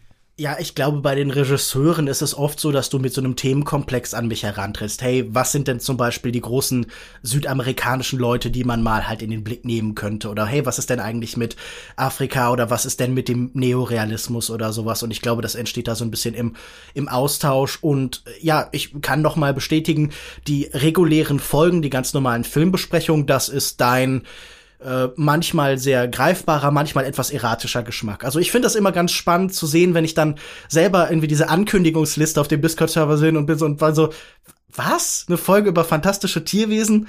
Warum? Aber na gut, wenn er meint, bin mal gespannt, wie das wird. Ja, das ist jetzt natürlich so ein Sumpf, so ein Sumpf aus, aus allen möglichen Themen, ist mir dann auch aufgefallen. Äh, ich hatte die noch nie gesehen, dachte dann, okay, dann gucken wir jetzt mal, mhm. mal gucken, was die da machen. Ähm, ja, ich glaube, das ist ein bisschen ein subjektives Gefühl, ja. dass wir eher jetzt Blockbuster und Hypes machen als, ähm, so. als kleinere Sachen, aber es stimmt schon, es ist schon ganz gut. Also ich habe ja vorhin auch gesagt, zum Mobius, ich werde auch nicht alle Blockbuster schauen wenn die Themen auch anschlussfähig sind und wir nicht nur noch so kleine Festivalfilme machen, also kleines in Anführungsstrichen, ne? Für uns alle ist äh, The Card Counter und Memoria und weiß nicht, sind für uns alle große Filme. Die kennt halt niemand in Deutschland so ungefähr. Also muss auch immer so ein bisschen schauen. Ich würde sagen, Blockbuster machen wir nicht so viel eigentlich. Also meistens Sachen, die schon auch in so einer Arthouse-Welt eine gefühlte Relevanz haben. Also wenn es um James Bond dann geht oder um Batman oder sowas, das ist jetzt was, was nicht nur, ähm, also was auch im Feuilleton oder weiß ich nicht, was wo besprochen werden äh, würde. Wir machen ganz wenige so große, weiß nicht, Rom-Coms oder diese ganzen Dwayne The Rock Johnson Filme und so. Also ich würde eher sagen, dass wir wenig äh, von den von den richtig großen Blockbustern und so machen. Ich denke, eine Mischung ist gut und die kleineren Sachen eher bei Shortcuts. Gerade wenn vor der Paywall wir anfangen äh, Texte und so auch zu machen, dann ähm, würde ich sagen, ist es natürlich auch gut, wenn da ab und zu mal ein größeres Thema ist. Aber es ist so eine Mischung. Ich glaube jetzt so ein Film wie äh, was sehen What do we see when we look at the sky, zum Beispiel von Koberitze oder so, äh, werden wir wahrscheinlich nicht mehr in so einer normalen mhm. vor der Paywall-Folge mit zwei Gästen anderthalb Stunden besprechen oder so.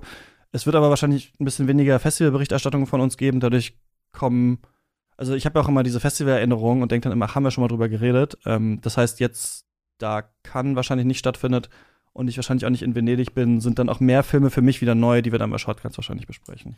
Ja. Bisschen komplizierte Antwort. ja. Irgendwie muss man immer entscheiden und das merke ich auch viel Arbeit ist halt Entscheidungen treffen. Ne? Also ich merke, manchmal mache ich mir so richtige so Entscheidungstage oder Vormittage, wo ich sage, du musst jetzt Sachen entscheiden. Wer kommt in das Special? Was macht ihr da? Und keine Ahnung, weil man kann auch nicht immer alles hin und her besprechen, sondern viele Sachen müssen auch dann irgendwie geplant werden. Aber ich versuche äh, regelmäßig auch mal den Discord einzubinden, mal zu fragen äh, und auch mal abstimmen zu lassen oder so. Ja. Und ich finde auch, man sollte sich als Kritiker auch nicht verteidigen müssen, wenn man über große Blockbuster redet. Also wenn wir in die Geschichte der Filmkritik schauen, von einem Manny Faber bis zu einer Pauline Kael, von keine Ahnung bis heute zu Manola Dargis oder sowas und Richard Brody.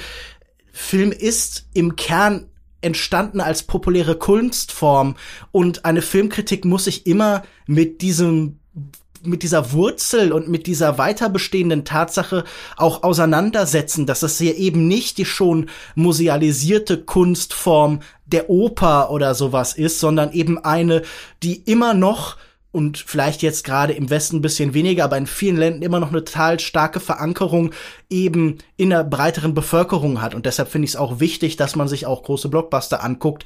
Wobei ich mir natürlich auch oft denke, so, ich, ich glaube, so diese Arthouse-Blockbuster, also alles, was von den großen mhm. Namen wie von einem Lars von Trier oder einem Almodovar kommt oder so, oder was weiß ich so, wenn ich jetzt auf diesen April schaue, so ein Film wie Red Rocket oder so, das sind, glaube ich, die Sachen, die genau gut so im Mittelding sind zwischen die davon haben die Leute schon mal gehört und die haben zumindest auch noch eine klar ausgestellte Ambition, irgendwie was Interessanteres zu machen, als, ohne ja. das jetzt abwerten zu wollen, reine Unterhaltung. Also ich denke, da können wir uns, wenn du nicht das Gefühl hast, dass dir durch die Festivalsachen schon so verbraucht sind, ein bisschen stärker hinorientieren. Da würde ich der ursprünglichen Frage zustimmen, glaube ich. Ja, äh, genau, aber wahrscheinlich eher ähm, im, im Shotcuts-Format, aber da muss man immer mal so ein bisschen äh, schauen, wo man das macht. Ich habe nämlich das Gefühl, und das kommt ein bisschen zurück auch auf diese Frage der Arbeit in der Filmwelt, dass einerseits klingt das ja wie noch eine klassere ähm, Spezifisierung auf, äh, weiß ich nicht, Nerd Themen, äh, wenn wir so sagen, wir reden jetzt über Theorie und Genre, ne? Ähm, dass man so das Gefühl hat, okay, was machen die jetzt? Das sind Sachen, von denen man noch nie gehört hat oder vielleicht will ich das überhaupt wissen und so weiter. Und ich glaube aber, dass quasi in diesem Fokus auf ja eher ein bisschen größere Fragestellungen man vielleicht auch wieder Leute, und das ist schon was, worüber ich manchmal nachdenke, an Cuts halten kann, an Cuts auch interessiert halten kann, die nicht jede Woche mehr einen Film schauen, ne? Aber die würden sich vielleicht schon eine Folge anhören, die äh, äh, da wo es darum geht, was ist ein Heist-Film? Wie funktioniert das eigentlich zum Beispiel, ne? Oder ähm, was ist eigentlich äh, Backwoods Horror oder sowas, ne? Also mit so größeren äh, Sachen. Deswegen einerseits wird man irgendwie nischiger, weil man in diesen Folgen als Beispiele vielleicht kleinere Sachen bespricht, aber andererseits werden die Fragen vielleicht wieder so groß, dass es auch jemand interessieren könnte, der nicht nur Film interessiert ist. Und das bin ich ja zum Beispiel auch. Ich bin ja nicht nur Film interessiert, ja. sondern auch an diesen ganzen anderen Sachen. Und deswegen ist es auch gut, dass da, da reinzukommen. Und dann muss man immer so ein bisschen schauen. Aber ich glaube, ja, so ein bisschen muss man auf sein Gespür vertrauen. Andererseits ein Gegenargument zu dem, was du gesagt hast, wäre das, dass ich manchmal das Gefühl, wir machen das zu viel. Also wir besprechen jeden jeden von diesen A24 und Neon und weiß ich nicht was Filmen halt, mhm. die dann auch im Festival Circuit äh, sind und so oder zu viele davon. Vielleicht müsste man eher sagen, wir machen doch mal mehr Blockbuster oder Sachen, von denen noch nie jemand gehört hat. Aber mh, mm, ja, da muss man immer, glaube ich, so ein bisschen bisschen schauen, ja. Ich glaube, man wird irgendwie ein Gleichgewicht finden. Und ich glaube, das, was du mit den Themen ansprichst, erlebe ich für mich ja ganz konkret bei einem Medium wie Videospielen, die für mich immer irgendwie wichtig waren, mit denen ich aufgewachsen bin, aber wo ich dann irgendwo auf eine Distanz gegangen bin, weil ich das Gefühl hatte, die wachsen als Medium nicht so wie ich weiter oder die, ich entwickle mich von denen halt weg, aber die Podcasts, die immer versucht haben, so größeren Blick darauf zu entwickeln, die habe ich immer noch weiter gehört. Aber wenn die dann halt eine mhm. spezifische Kritik machen, bin ich dann oft so, puh, also muss ich jetzt wirklich was über keine Ahnung, neues Assassin's Creed hören oder so, da höre ich lieber die Folge über Open-World-Spiele allgemein oder die Frage von, keine Ahnung, halt irgendein spezifischeres Thema. Also ich meine, ganz konkret erlebe ich das bei dem Podcast äh, The Pot oder Auf ein Bier, wie ihr mhm. Kernformat heißt, wo ich jedes Mal mich sonntags freue, wenn es ein spezifisches Thema ist und jedes Mal gelangweilt mit den Augen rolle, wenn ich da sehe, da steht tatsächlich ein konkreter Titel. Mhm. Ja, genau. Also ich glaube, das kann man dann damit vielleicht ein bisschen auch ähm einfangen. Manuel hat gefragt, habt ihr uns lieb? Ja. Manuel äh, im expliziten auch. 100 Prozent, also natürlich. Ist ein Videoformat in Planung? Nein, das ist nicht äh, geplant. Man sieht ja, dass manche äh, Podcastende das machen. Wolfgang und Ole, äh, Stefan Schulz. Es könnte sicherlich von Vorteil sein, zu überlegen, wie man auf YouTube auch seine Sachen verteilt und sowas. Ab und zu, glaube ich mal, wenn man mal Gast XY hat oder sowas, könnte das mal voll vorteilhaft sein, aber ich finde es irgendwie einfach zu aufwendig und ich will mich selber nicht Film mhm. einfach. Also es ist nicht so ein Ding, was mich sonderlich interessiert und ähm, ich glaube, es passt schon so eigentlich als Podcast. Ähm, was, das ist, passt eigentlich noch mal dazu. Was haltet ihr eigentlich von einer Podcast-Live-Show? Äh, ich, äh, da bin ich auch so ein bisschen gebrannt, weil die, glaube ich, die 100, was war das, 200. Pencast, irgendeine war nicht so gut, die wir live gemacht haben. So, das hat uns ein bisschen genervt, aber es war auch nicht so doll organisiert.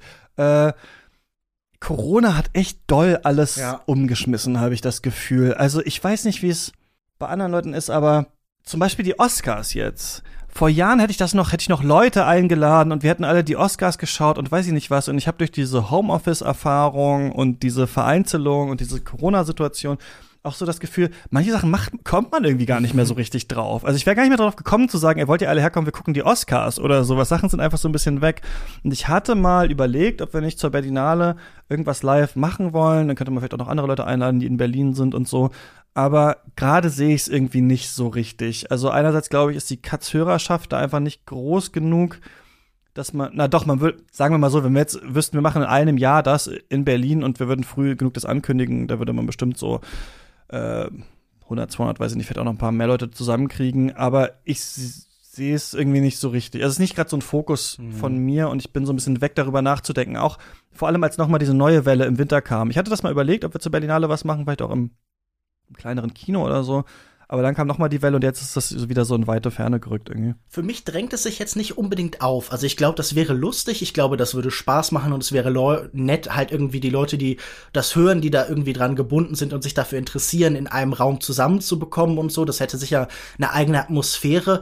Aber ich glaube, so eine klassische Filmdiskussion, die profitiert jetzt nicht zwangsläufig von einem Publikum, oder? Also ich habe das Gefühl, wenn bei vielen von diesen Filmpodcasts, die ich höre, die Live-Sendungen sind jetzt nicht unbedingt meine Lieblingsfolgen und ähm, sie, da ist es jetzt nicht so, als würde das wahnsinnig viel dazu beitragen. Eher ist mir das oft unangenehm, wenn dann Podcaster, traditionell ja nun vielleicht ein bisschen zurückhaltendere Menschen, die nicht jeden Tag auf Bühnen sitzen, dann so in den perform performativen Modus umschalten und sich dann irgendwie endlich mal ihren Applaus abholen wollen und ich glaube, das wäre ein Modus, in dem ich mich gerne, in dem ich mich ungern erleben würde halt. Also deshalb weiß ich nicht. Also ich, man könnte das sicher irgendwann mal probieren, aber ich finde das jetzt nicht, dass sich das aufdrängt oder dass es irgendwie die logische Konsequenz aus dem, was irgendwie Cut sonst ist, darstellt. Man müsste ein ganz anderes Konzept ja, dann äh, machen. Man müsste eine Art von Show planen und das ginge bestimmt auch. Mhm. Aber ich irgendwie, ich, das ist richtig so weg aus meinem Kopf ge geronnen irgendwie. Also ich hatte mal eine Zeit lang gedacht, doch, das wäre eine Sache, die könnten wir machen. Und jetzt bin ich so, ach, weiß ich nicht, irgendwie, ja, keine Ahnung. Können wir ein Bier trinken irgendwie, wenn, wenn wieder Berlinale ist oder so. Vielleicht, vielleicht reicht es erstmal. Aber ähm, es ist nicht ausgeschlossen, das irgendwann zu machen. Aber ich ähm, bin gerade so ganz zufrieden. Wir stehen vor einem Publikum, das Johlen skandiert, äh, keine Ahnung, Tenet, Tenet, Tenet. Ja, wann kommt eigentlich Tenet 2, Christopher Nolan? Äh, darauf hast du keine Antwort. Ähm, wann kommt 2014. Merch? Ach so, ja, wahrscheinlich dann. Äh, damit du es dann gucken kannst, ja. Ach so, nee. Äh, und ich dich fragen kann, wann du es gesehen hast. Äh, wann kommt Katz Merch? Wahrscheinlich auch nie. Also vielleicht machen wir mal so eine Mütze mit diesen Emojis. Aber irgendwie denke ich auch, nö, kommt wahrscheinlich nicht, weil äh, ich es nicht machen will. Aber warum eigentlich nicht? Also das zum Beispiel finde ich eigentlich total einleuchtend. Das ist kein großer Aufwand doch eigentlich, oder? Also ich kenne mich damit nicht aus, aber ähm, Stimmt, man kann das über sowas wie Spreadshirt ja, und eben so sowas. machen, Und ne? ich meine, das ist dann wahrscheinlich nicht die allerbeste Qualität auf dem Planeten, aber ich finde, das ist ja schon ein Podcast, der eine eigene Ikonografie halt irgendwie hat, naheliegende Motive dafür. Und äh, wenn Leute das haben möchte, verstehe ich nicht, was dem im Weg stehen würde. Oder meinst du einfach so, du, das ist noch so ein Projekt, das du ungern angehen möchtest und das bleibt dann alles an dir hängen und dann hast du nachher irgendwie Bestellungen, die Aufwand sind oder was, was, was Ja, es ist geil, wie man wird. Man wird echt so, das ist witzig, ich merk's gerade in mir selber, dass man echt so eine Art Fokus entwickelt und der Rest an der Seite äh, hat man dann so, ah, das bedeutet dann Arbeit. Nee, das war ja auch beim Discord immer so, bis wir den dann gemacht haben. Äh, aber ich weiß nicht, ob der Demand wirklich dafür da ist, keine Ahnung. Also ja, wäre vielleicht ganz witzig. Ja, meldet euch mal, wenn ihr das wollt, äh, dann. Ich glaube, da würden wir gern noch mal ein Feedback haben, wie viele Leute so 150 Euro. Das scheint mir nur ein angemessener Preis, weil Christian die alle selber Ja. näht. genau, so machen wir das. Ähm, Lukas, lieber nie wieder Filme gucken oder alle Musik ist Speedcore? Äh, gib mir noch mal so 20 Minuten zu überlegen. Ich, ich glaube, ich komme mit Speedcore klar. Ein Film ist ja auch Musik und ich leg dann einfach Filme mit viel Musik als, als Hintergrundmusik auf oder so. Also ich glaube, da bleibe ich, Idee. ich ja. glaube, da bleibe ich bei den Filmen. ich nicht. Ich wähle die Musik über den Film. Vielleicht lerne ich ja Speedcore zu lieben. Vielleicht finde ich Speedcore ja super. Was ist das denn für eine anmaßende Frage?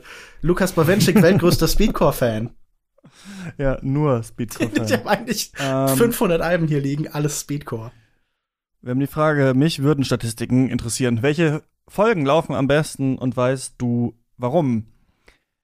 Ja, also ich glaube, die Formel, ich hatte es schon mal in den Discord gepostet, ist Dude-Broigkeit des Themas plus war ein bekannter Gast mit dabei. Ich dachte erst Größe des Themas, aber dann dachte ich, ja, Größe ist ein bisschen relativ eigentlich. Also so typische, würde sagen, so Männerkultfilme sind eigentlich ganz gut geklickt. Also sowas wie Inception oder auch die James Bond-Folge, äh, die wir äh, gemacht haben. Interessant ist, dass die Folge zu Gott von Ferdinand von Schirach eine der erfolgreichsten ist. Da war ja Ulf Burmeier von der Lage der Nation äh, zu Gast. Also das merkt man auch immer, dass quasi, wenn der Gast eine Reichweite hat, plus auch teilt. Es gibt ja Leute, die teilen dann einfach nicht und es ist immer unangenehm nachzufragen. Kannst du es bitte teilen? Aber jetzt schon mal, wenn du zu Gast könntest, bitte teilen, das wäre ganz gut. Ähm, manchmal denke ich auch den Leuten, es ist unangenehm und dann teilen sie es im Nachhinein nicht, aber ich glaube, das ist Quatsch.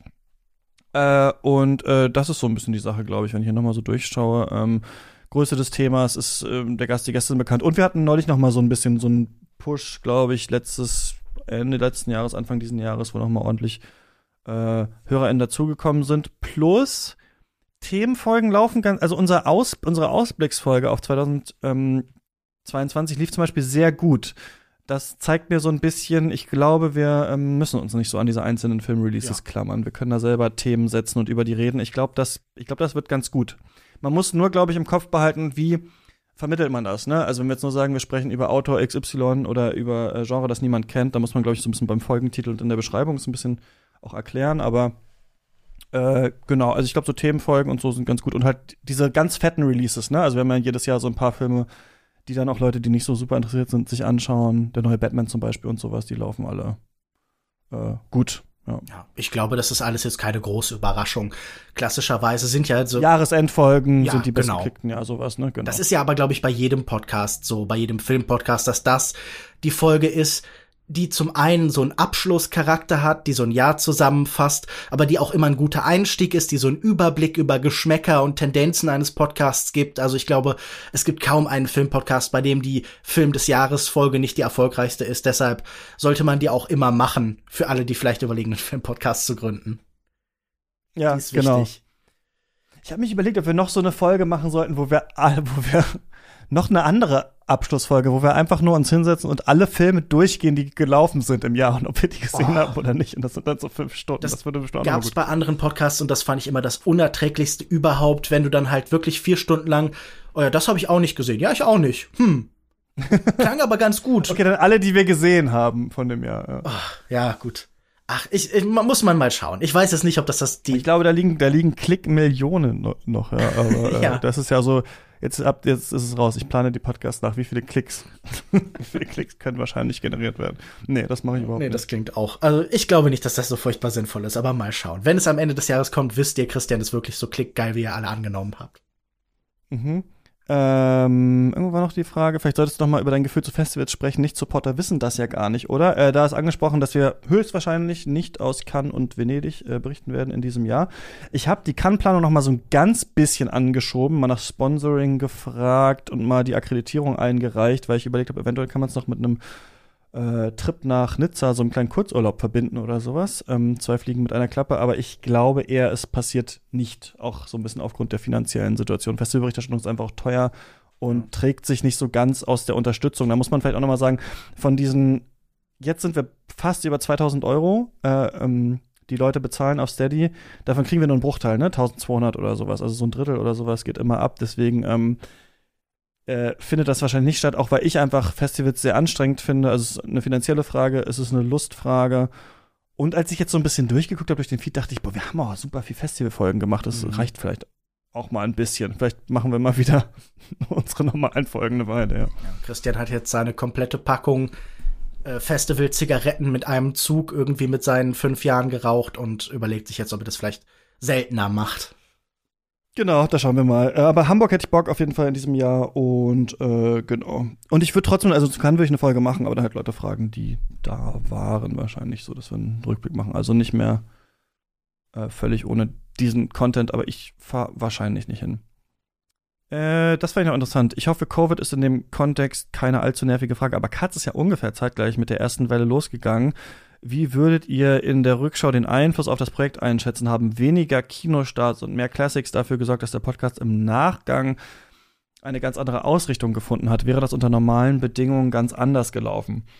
Ähm, Cuts und Shots ist ja so ein, hängt ja so ein bisschen zusammen. Irgendwie habe ich ja auch auf eine Art nur weitergemacht äh, dann damit und wir haben es halt ein bisschen ausgebaut, weil wir dachten, man muss es jetzt irgendwie selbst finanzieren.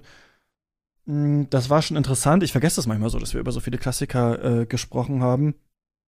Ich glaube, ich war ganz froh, als die Klassikerzeit so ein bisschen vorbei war irgendwann und wir dann wussten, okay, wir können wieder normale Kinostarts machen. Man könnte aber natürlich über, nee, eigentlich braucht man nicht überlegen, das wieder zu machen mit den Klassikern, weil wir das, denke ich mal, in den unterschiedlichen Formaten, Specials-Genre und so jetzt ganz gut abgearbeitet äh, bekommen. Aber es ist sicherlich so, dass da dann mh, auch Leute gehört haben deswegen, ne, weil man nicht so viel zu tun hatte und vielleicht viel mehr zu Hause war. Aber da habe ich unterschiedlich, also ich kann es aus unseren Zahlen nicht so ganz ableiten, weil Katz da ja noch neu war auch. Deswegen war, kann ich nicht so ganz diesen Corona-Faktor rein oder rausrechnen. Der grundsätzliche Push, der glaube ich kam, war, dass ich durch Shots ein bisschen eine Bekanntheit hatte und es so hieß, ich mache es jetzt alleine weiter und Leute das halt so für unterstützenswert hielten und wir dann auch diese Specials und so gemacht haben.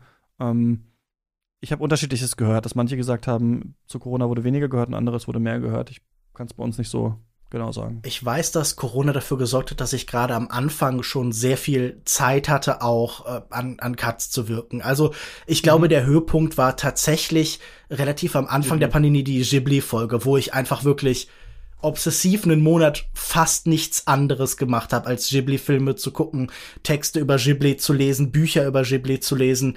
Also ich, ich glaube, das ist auch so ein eins von zwei großen Mammutprojekten in diesem Special-Kontext gewesen. Und das wäre ohne diese merkwürdige so Schwerelosigkeit der Pandemie, Pandemie nicht entstanden.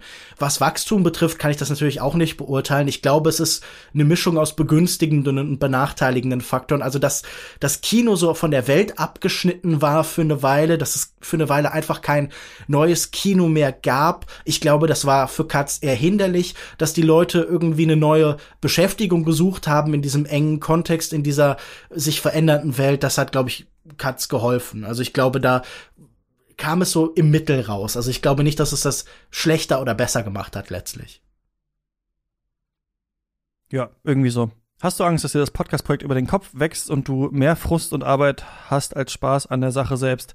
Äh, ja, die Angst, die Angst podcastet immer mit, aber ähm, da deswegen gibt's dann auch immer Phasen, wo ich mehr in mich gehe und überlege, was kann man noch mal ändern, äh, wie kann man es umbauen und so. Und das ist jetzt quasi geschehen. Also ich hatte, bevor jetzt diese Umplanung war, schon länger auch ein bisschen damit zu kämpfen mit dem Projekt und immer so überlegt, was, wie macht man damit weiter. Und jetzt finde ich es aber eigentlich wieder äh, richtig gut. Aber die Umstrukturierung soll auch ein bisschen dazu führen, dadurch, dass immer noch eine andere Person meistens in den, nicht in allen, aber in vielen Folgen mit dabei ist, die ich mache, könnte man halt auch mal sagen, ey Lukas, kannst du einfach das Special alleine machen mit irgendjemandem oder so, ne? Also damit man immer auch so ein bisschen sagen kann, okay, ginge das auch, ähm, weil man nicht nur alleine, also weil die, die ähm, das Stattfinden der Folge nicht nur mit äh, mir steht und fällt. Und das ist, glaube ich, so ganz gut. Was nicht heißt, ich ziehe mich raus, aber so die Möglichkeit mal zu sagen, ey, ähm, ginge das auch ohne mich dieses Mal. Also die sollte so ein bisschen da sein. Das war mir auch so ein bisschen wichtig. Ja, ja und ich glaube, ich habe das wirklich immer nur so als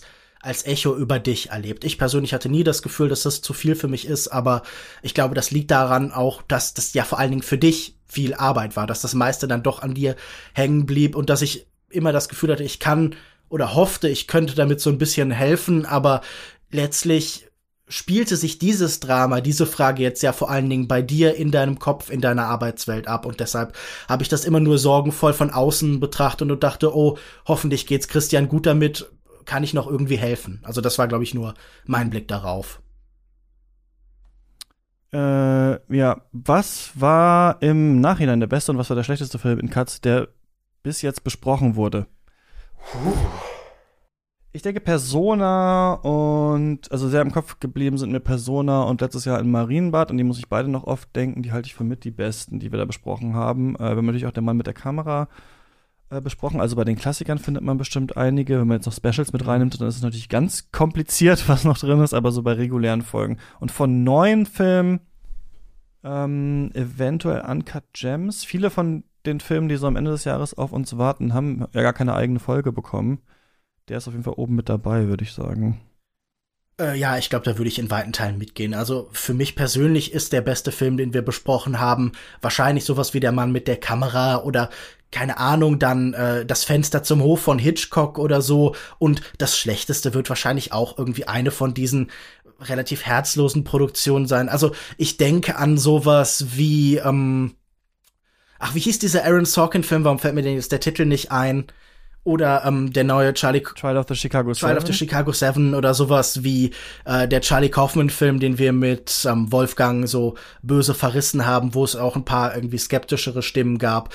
Ähm, I'm thinking of ending things? Nein, wie heißt denn der? Ja, genau. Okay, genau. Sorry, ich weiß jetzt auch nicht, warum.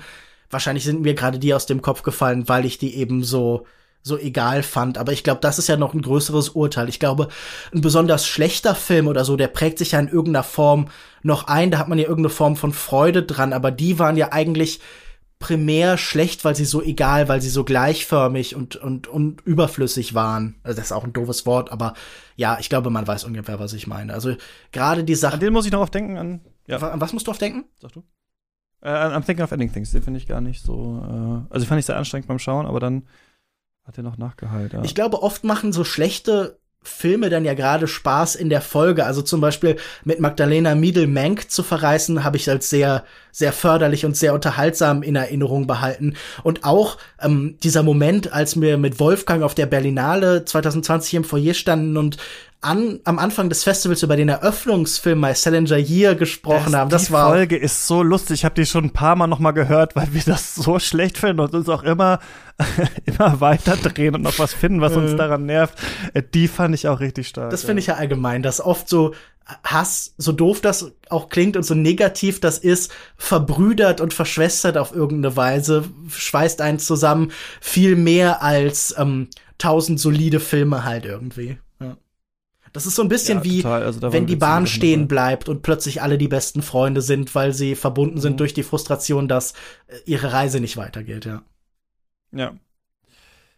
Ich fand noch Monster Hunter richtig scheiße und äh, diesen Sailor Moon Film, Pretty Guardian Sailor Moon Eternal. Ich glaube, da haben wir mehr über das Phänomen an sich geredet, aber ich fand das wirklich einer der schlechtesten Filme, die ich äh, überhaupt in meinem Leben, glaube ich, äh, gesehen habe. Ich fand das so äh, unter aller Sau und sonst, ja, keine Ahnung. Vieles Schlechtes auf jeden Fall auch dabei gewesen, so die ganz furchtbaren. Ja.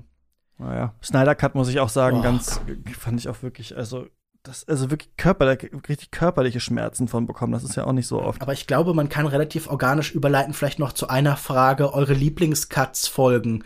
Äh, da wurde hier angefragt. Und ich meine, das klang ja jetzt gerade schon so ein bisschen an, so Sachen wie zum Beispiel irgendwie My Salinger Year oder so. Aber für mich persönlich halt auch oft diese großen Projekte, also zum Beispiel Ghibli, zum Beispiel John Woo. Ich mochte unsere Slow Cinema und Begun Folge mit Nadine Mai beide tatsächlich sehr gern. Ich fand ähm, die Folge, die wir mit Patrick Holz, Apfel zu Kiarostami aufgenommen haben, sehr schön. Und wie gesagt, dieses gemeinsame Verreißen von Menk mit Magdalena Miedl habe ich auch als sehr, sehr nett erlebt, halt tatsächlich. Mhm. Ja, genau. Ich finde die äh, Jahresabschlussfolgen immer Klar richtig auch. cool. Daniel Schröckerts Verzweiflung. Total viel Spaß. Ja, also das ist wirklich mega, als ich da immer diese ganzen Kategorien noch gezogen habe. Und in der einen Folge ist auch das Mikro immer von Schröck immer so krass übersteuert.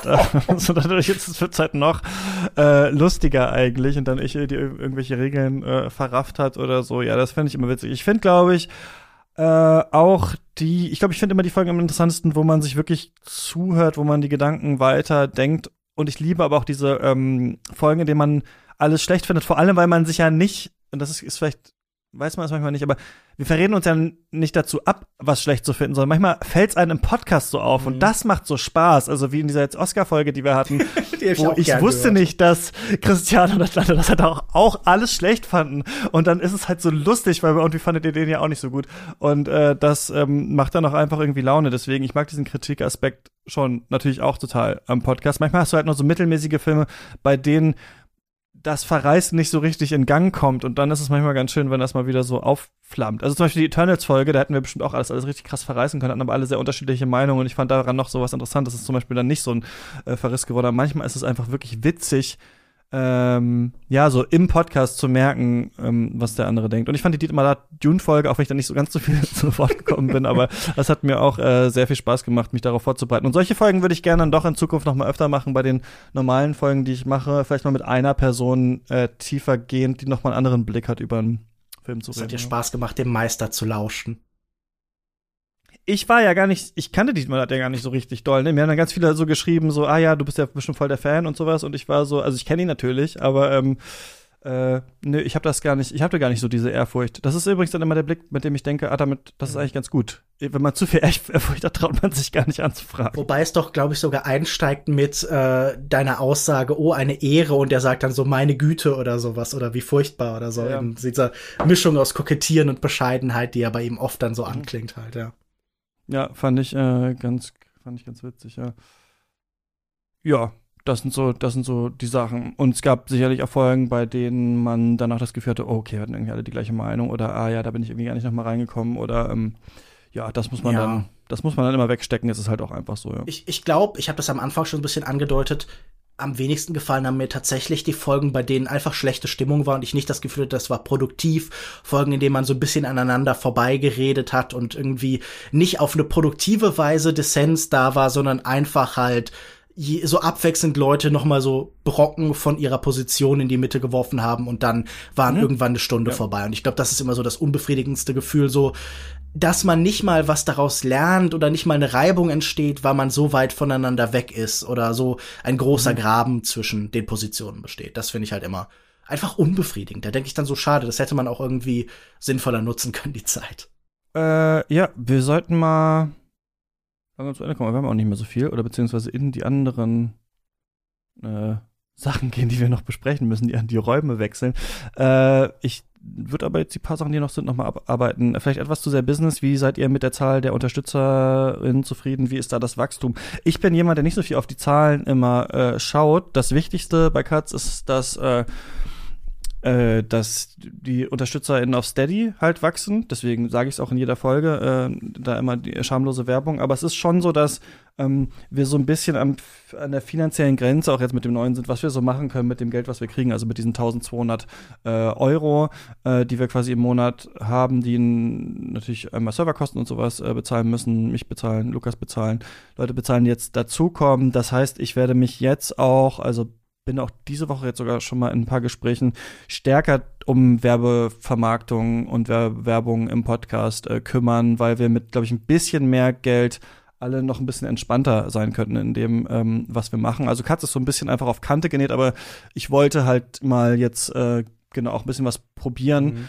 Und äh, genau, bei diesen Abozahlen ist es immer ganz schwierig, so zu sagen, wer abonniert da wann, wer hört wieder auf. Man könnte es auch teurer machen, hatte ich auch schon mal überlegt. So, also mittlerweile gibt es echt viel, ja, was man kriegt für drei Euro. Aber noch äh, bin ich dazu noch nicht übergegangen. Weil ich auch immer so ein bisschen Angst habe, so never change a running system. Okay, wenn man es jetzt auf fünf Euro macht, dann kündigen alle auf einmal oder sowas. Von, mhm. Ist richtig am Arsch. Aber ich denke, so eine äh, Finanzierung außerhalb nur der Unterstützung über Steady, das ist was, was wir schon mal irgendwie versuchen sollten, äh, mal umzusetzen. Und da bin ich gerade so ein bisschen dran. Aber es ist ja eh in jeder Folge Werbung für Cut selbst, also für euch ändert sich nicht so viel, äh, außer dass da vielleicht eine Minute irgendein Spot drin ist. Mal schauen. Zumal, glaube ich, unsere erste Erfahrung mit einem Sponsor mit La Cinetek ja auch sehr positiv war. Die schon angesprochene Kiastami-Folge, wo wir das Gefühl hatten, das war nicht mhm. besonders invasiv, das fügte sich sehr gut in unseren Kontext und wir haben uns auch jetzt nicht schlechter mitgefühlt, ja jetzt irgendwelche Matratzen oder so zu verhökern, sondern das fühlte sich relativ organisch an. Und ich glaube, solange unsere Hörer das okay finden und wir das okay finden und nicht das Gefühl haben, jetzt haben wir uns an den Gott Mammon verkauft, haben wir damit kein massives Problem. Genau, freuen uns immer über alle, die das äh, unterstützen. Ich krieg ja dann immer eine Mail, wenn jemand kündigt. Mhm. Ne, also wenn ihr kündigt, so, dann, ich krieg auch eine Mail dann dazu. Ne? Also es ist immer ein kleiner Stich ins Herz, das wisst ihr Bescheid. Nein, aber ich freue mich immer, ähm, wenn Leute das, ähm, wenn Leute das unterstützen. Und wir brauchen es auch, also um das so umzusetzen, äh, also es ist nicht so, dass sich jetzt jemand dumm und dusselig äh, verdient daran oder so. Aber bei, bei mir zahlt die Miete auf jeden Fall, das kann ich äh, sagen. Die sehr billige Leipziger Miete noch. Hoffentlich wird sie nicht erhöht. Ähm, haben wir noch irgendwas? Ähm, vielleicht noch das so, was, wie viel Zeit nimmt Katz ein, wie ist so der Arbeitsprozess? Ähm, das ist immer so ein bisschen Aushandlung. Ich würde gerade sagen, sind es so zwei Arbeitstage plus das sind aber sehr lange Arbeitstage. Also ich würde sagen, das sind so, so zwölf Stunden oder sowas, ähm, die ich an Cut sitze. Das liegt meistens daran, dass wir oft abends aufnehmen müssen. Wenn Leute zu Gast sind, dann geht dann so ein bisschen der Abend drauf. Ich versuche das gerade quasi so auf bestimmte Tage zu fokussieren, in denen ich mich dann so voll reinwerfe in Cuts, aber manche Sachen sind halt auch Filme gucken und so, ne? Das ist da auch so ein bisschen mit drin. Das geht, blutet manchmal ein bisschen in den Sonntag noch mit über oder so, wo ich was schaue, aber ich versuche, das zu bündeln und nicht zu doll in mein Privatleben mit, äh, also mein restliches Privatleben mit einfließen zu lassen, weil ich es manchmal, also kann es auch nervig sein, irgendwem zu sagen, ah ja, ich muss übrigens noch diese zwei Filme gucken, guckst du mit oder sowas, deswegen versuche ich das an bestimmten Slots abzuarbeiten, aber es sind so zwei plus äh, Arbeitstage in der Woche, würde ich sagen. Ja. ja, bei mir verteilt sich das halt immer so total. Das ist dann da mal abends ein Film, da mal ein Tag, wo ich dann irgendwie zwei oder drei schaue. Und natürlich habe ich auch schon die Erfahrung gemacht, die du gerade beschreibst, dass das manchmal so ein bisschen nervig sein kann. Also ich erinnere mich sehr genau daran, wie meine Freundin reinkam und sagte, schaust du noch einen John Woo-Film? Also wirklich mit so, als, als, als, als, als würde ich jetzt gerade da irgendwie schreckliche Pornografie auf der Leinwand schauen oder so. Wirklich mit so, so so eine Mischung aus Enttäuschung und Genervtheit und diesem Gefühl so, oh, wie viel denn noch? Aber das war zum Glück Total. sehr selten und ich glaube, meine Freundin ist da sehr verständnisvoll und deshalb, ja. Ansonsten kann ich sagen, ist mein Arbeitsprozess so, und das habe ich auch erst über viele Jahre gelernt, ähm, und jetzt in der Beschäftigung mit ADHS oft auch äh, so äh, gelesen und sowas, dass äh, es anderen Leuten auch so geht, dass man Zeit halt vor allem mit so kurzen Deadlines viel, viel besser greifen ja. kann. Also ich bin zum Beispiel eine Person, ich bin immer zu spät. Also ich immer so, auch wenn wir uns zum Podcast treffen oder so, bin ich drei, vier Minuten oder so fast, manchmal auch sechs äh, zu spät. Also es ist immer, ich denke immer, ich hätte mehr Zeit, als ich eigentlich ähm, habe. Und sobald aber eine Deadline da ist und ich weiß, okay, ach scheiße, wir nehmen um 14 Uhr auf, du musst dir jetzt noch Gedanken machen zu der Sache, läuft's eigentlich gut. Dadurch ist mein Leben immer um Deadlines eigentlich ja. rumgeplant und nicht so, ich bin niemand, der mh, hauptsächlich denkt, wenn du dich jetzt drei Wochen vor der Folge super gut vorbereitest, dann ist ja die Arbeit schon gemacht oder so. Ich bin genau umgekehrt. Also wenn ich weiß, okay, die Folge ist Dienstagabend, dann nehme ich mir den Dienstag Mittag, Nachmittag für die Vorbereitung oder sowas und vorher mache ich mir am besten gar keine Gedanken über das Thema. So ungefähr, das funktioniert für mich besser. Also für mich ist mein Arbeitsprozess immer an so Aufnahmen, Deadlines und der Zeit davor, in denen die Zeit abläuft, die ich noch habe, um das zu machen. Klingt für andere wahrscheinlich mega stressig, aber für mich ist es genau äh, die richtige Art Stress und genau, man lernt dann halt über die Jahre, das so zu planen, dass man also wie viel Zeit braucht man dann dafür, wie viel gibt man sich dafür? Also für mich ist immer so, ich stolper in fast jede Folge rein mit, aber man hätte sich ein bisschen mehr vorbereiten können. Na gut, du hast die eine Zusammenfassung nur halb geschrieben, scheißegal, jetzt geht's los. Das ist irgendwie der gute Modus für mein Brain, wenn ich immer das Gefühl habe, okay, du bist vorbereitet, aber es könnte auch alles schief gehen. so, dann bin ich im richtigen Adrenalin-Level für eine Podcast-Aufzeichnung. Bei mir ist das immer so ein komisches Ansammeln. Das ist so Termitenhügelartig. Das wächst und wächst und wächst und dann muss es irgendwann, gerade in der Form dieses Einführungstext, den ich ja für jedes Special schreibe, irgendwann halt auch so Gestalt annehmen. Da muss ich dann kurz wenigstens das noch einmal irgendwie fügen und das habe ich am liebsten so ein bis zwei Tage vorher so mhm. Äh, sicher und dann habe ich noch die Möglichkeit noch mal irgendwie vielleicht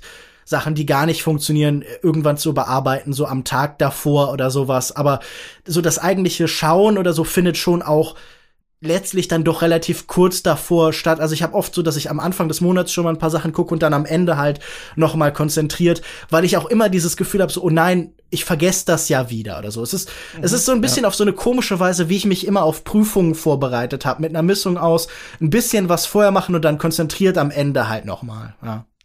Stimmt, das mache ich mittlerweile auch, dass ich dann jetzt schon mal ein paar Filme am Anfang schaue und dann skippe ich durch die noch mal durch, äh, kurz vor der Aufnahme und die restlichen gucke ich ja. frisch oder so, ja, damit das ein bisschen, damit ein bisschen Arbeit davon abgenommen Man liest ist, sich ja. halt so schon Details an. Wusstest du, dass der, der Vater von Nicholas Winding Refn mehrere Filme für Lars von Trier geschnitten hat? Ich bis vor ein paar Tagen noch nicht, fand ich interessant. Anders äh, Refn heißt der kannst du jetzt, äh, jetzt muss es, jetzt hast du es raus, jetzt können wir das einfach reinschneiden. für die, für das Special, ja. Sehr ja. schön. Okay, wir sind hier richtig durch, äh, im Schweinsgalopp durch, haben eigentlich alles äh, hier mit fast abgearbeitet. Anderthalb Stunden ist im Schweinsgalopp? Wir waren schnell, also wir waren lang, aber also das, das Tempo des Redens war schnell, aber das Galopp war Aber die Strecke gedauert, war ja. lang. Ja, okay. Genau, die Strecke war, Strecke war sehr lang, ja. Aber dann haben wir die Sachen eigentlich alle fast abgearbeitet, die ihr uns hier geschickt habt. Und ähm, genau, wir gehen, äh, wo gehen wir hin? In den nächsten Raum zu Barbara. Hallo Barbara. Hallo Barbara. Hallo Christian, hallo Lukas. Hallo, hallo. Äh, genau, wir haben gerade schon ein bisschen zurückgeschaut auf zweieinhalb Jahre Cuts mit vielen Fragen und jetzt machen wir weiter und schauen in die Zukunft. Wir haben es ja schon so ein bisschen angesprochen. Unter anderem wollen wir drei ab sofort einmal im Monat über Theorie, würde ich jetzt mal nennen, sprechen oder vielleicht auch Diskurse oder Texte oder Filmwissenschaft. Äh, das ist ähm, das hat so viele Namen, weil wir, glaube ich, viel in dem Format machen können und trotzdem machen wir was anderes, als wir sonst gemacht haben, nämlich äh, drei Leute reden äh, über einen Film. Und ähm, Barbara, wir haben uns genau gewünscht, dass da noch jemand dabei ist, nämlich du, denn wir haben schon mal so ein paar Mal auch gepodcastet, ne? Äh, Lukas, ähm, ihr beide habt in Wien eine Folge von der Biennale gemacht. Barbara, wir haben mal genau. über Spencer gesprochen und das ist es, glaube ja, ich. Das haben wir gemacht. Das haben wir gemacht. Und ähm, vielleicht habt ihr ja auch in meinen Podcast mal reingehört, den ich mit Bianca mache. Das mache ich nämlich sonst noch. Ähm, und ich glaube, so sind wir zueinander gekommen. Und ähm, ich freue mich sehr. Also ich glaube, es ist ein super spannendes Format, ähm, irgendwie auch neu. Ähm, ich habe mit ähm, Bianca, deswegen habe ich den erwähnt, haben wir nicht Wurscht wegen Fischen, wo wir so ein bisschen, mhm. ähm, sage ich mal, ähm, theoretische Konzepte, die wir beide in unseren Dissertationen ähm, bearbeiten, ähm, vorstellen und auch anwenden. Und ich finde es richtig schön, ähm, jetzt eigentlich mit euch ein Format zu haben, wo wir auch nur über Theorien, Diskurse, ähm, Texte sprechen können und auch schauen, glaube ich, wo unsere Diskussion und unsere verschiedenen Blickwinkel, weil ich habe das Gefühl, wir drei haben Schnittflächen, aber trotzdem auch noch ganz eigene Gesichtspunkte auf Sachen, wo sich die treffen und auch weiterentwickeln.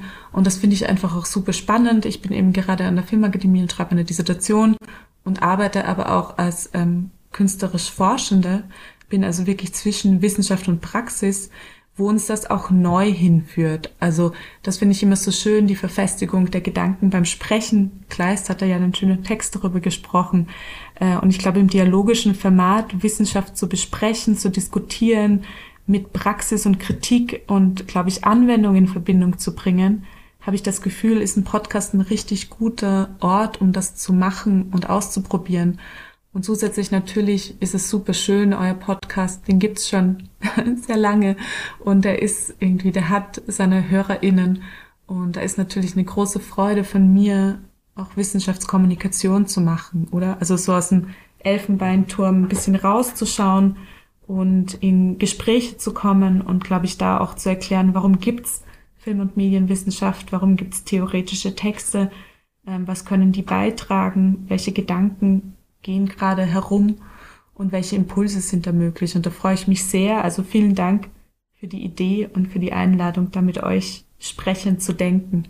Ja, gerne, gerne. Ähm, freuen wir uns natürlich auch äh, drauf. Habe ich das ja gefreut, als du ja gesagt hast, als ich dich äh, gefragt habe, weil wir, glaube ich, auch schon die ganze Zeit immer mal dachten, das könnten wir eigentlich mal mehr machen. Oder ich kann auch mal sagen, aus meiner Sicht, ähm, ich habe das ja wir haben ja alle nicht Film studiert eigentlich, ne? Zumindest so im Hauptstudium nicht, was eigentlich ganz interessant ist äh, für dieses Format. Und trotzdem hängen wir alle mehr oder weniger an der ähm, Filmwissenschaft und haben damit was zu tun. Oder es flackert immer mal so auf. Und ich habe das Gefühl auch, ähm, bei solchen neuen Formaten ist es immer, ja gut, wenn man schon weiß, da könnten wir eigentlich irgendwie 100 Folgen machen oder 1000 oder so, da fallen uns ganz viele verschiedene Themen ein, alleine was gerade alles schon rumgeht, wie du es gesagt hast, aber auch was es alles für Denker und Denkerinnen gibt, die man immer mal wieder hört, also wie oft ich immer, ja, hier Bela Balasch und Krakauer und dies und das. Und ich setze mich ja aber nicht da bin ich anders als du, Lukas, zum Beispiel einfach mal hin und lese jetzt einfach mal was von denen. Ich brauche einen Grund. Ich muss die Folge machen. Und deswegen ist es für mich natürlich auch gut, dass wir, ähm, dass man auch mal gezwungen ist, sich damit auseinanderzusetzen, aber auch ganz viele andere Sachen, über die ich, äh,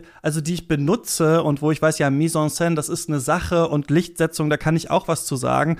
Aber so richtig durchdacht ist es nicht alles ähm, bei mir, sondern viel von dem Vokabular, was ich habe, ist halt so, an der Filmkritik selbst antrainiert und richtig viel dazu gelesen habe ich noch gar nicht. Und deswegen ist es für mich, glaube ich, auch eine gute Gelegenheit, ja, einfach so ein Wissen zu vertiefen. Und ich tippe mal, dass es so auch vielen Leuten geht, die uns hören. Also für jeden und jede, die da Filmwissenschaft studiert hat, die sagen, ah, das sind alles alte Konzepte. Klar, Susan Sonntag habe ich schon mal äh, gelesen. Notes on Camp gibt es bestimmt auch viele, die auch ja Lust hätten, so ein auch so einen Einstiegspunkt zu haben oder so einen Punkt mit uns mitzulesen und äh, uns Fragen zu stellen und so und sich die Diskussion anzuhören. Ja, ich würde euch definitiv beiden zustimmen. Ich hatte immer das Gefühl, da sind eine ganze Menge unnötige und eigentlich kuriose Barrieren. Also selbst zwischen Filmkritik und Film Filmwissenschaft nehme ich eine ganz starke wahr, einen ganz großen Mangel an Austausch von dem Wissen, dem Verständnis, das man irgendwie jeweils hat in der alltäglichen Arbeit und dann auch in dem Tiefgang, den eben die Filmwissenschaft bieten kann. Und das ist ja eigentlich irritierend, weil es so ahistorisch ist, weil ja das beides eigentlich Segmente und schreibende Zunften waren, die in ganz starkem Austausch standen. Früh in der Geschichte des Films waren viele Filmkritiker die ersten Theoretiker und es war eigentlich irgendwann mal ein Punkt, wo das noch gar keine klar getrennten Segmente waren und das ist irgendwann verloren gegangen und ich glaube, Christian und ich haben das ganz stark gemerkt, immer wenn wir so Specials zusammengestellt haben, wenn wir mal geguckt haben, wen könnte man noch so fragen. Und wir hörten ganz oft, nein, die meisten haben daran kein Interesse, Leute, die sich da aus der Filmwissenschaft vielleicht auch zu sehr in irgendeine Form von Öffentlichkeit drängen, wurden da auch relativ schnell als vulgär oder vielleicht nicht so ernst angesehen wie vielleicht andere Kollegen. Und das schien mir immer ein ganz massiver Mangel, weil als jemand, der nicht nur Filmkritiker, sondern vor allen Dingen auch ein Filmfan ist, habe ich immer das Bedürfnis gehabt, mehr zu verstehen, auch mehr theoretische Grundlage, nicht nur für die konkreten Argumente, die ich in Kritiken mache, zu haben, sondern auch einfach für den generellen Austausch in Filmen, über Filme, weil da ja auch immer ein Vokabular und ganz viele verschiedene Ebenen und Zugänge sind, die vielleicht einem nicht automatisch einfallen. Und ich glaube, was wir alle schon hier auch durchscheinen lassen konnten, war, wir werden jetzt nicht systematisch anfangen irgendwann im 19. Jahrhundert oder sogar noch früher. Also Platon in der Höhle, da waren die Schatten. Genau. genau. Fangen wir bei den Leuten, die vor der Filmtheorie wie Henri Bergson sind oder so. Nein, wir werden verschiedene Phänomene, die immer mal rumschwebten, die, wie Christian gesagt haben, hier und da mal auftauchten, die wir vielleicht, wie ich, habe ich dann mal ein oder zwei Bücher von einem Theoretiker gelesen, aber habe trotzdem jetzt keinen keinen klaren Überblick über das Gesamtwerk. Und deshalb werden wir hier und da uns die Sachen herauspicken, die uns interessant scheinen und vor allen Dingen, die sich auch irgendwie anwenden lassen, die wir in Bezug zur Gegenwart setzen können, wo wir das Gefühl haben, aus dieser Konfrontation entsteht in diesem Moment etwas Neues. Und ja, das sprechende Denken schien mir immer der große Vorteil des Podcasts zu sein. Und ich freue mich auf jeden Fall, das mit euch beiden in diesem Kontext nochmal anders auszuprobieren. Cool. Ähm, Barbara, willst du noch ein bisschen was, jetzt harter Cut, so zu dir erzählen? Denn du machst ja so viele unterschiedliche Sachen. Denn du äh, bist ja nicht nur ähm, Künstlerin und schreibst deine äh, Dissertation und auch Regisseurin, sondern hast ja auch äh, Psychologie studiert, ne? Ja, sehr gerne. Also ich finde es auch ganz spannend, wenn ich da euch zuhöre, weil vielleicht was ich da noch dazu sagen möchte, Mm, ich glaube, es ist so spannend, weil wir auch mit ganz unterschiedlichen Logiken zu tun haben in unterschiedlichen Bereichen. Und dadurch, dass ich einen ziemlich diversen Ausbildungshintergrund habe, habe ich das Gefühl, ich fühle mich auch immer so zwischen ähm, verschiedenen Logiken. Und ähm, ich glaube, das ist sehr schön, da einen Raum zu schaffen, wo wir Verbindungen herstellen können und Brücken bauen können.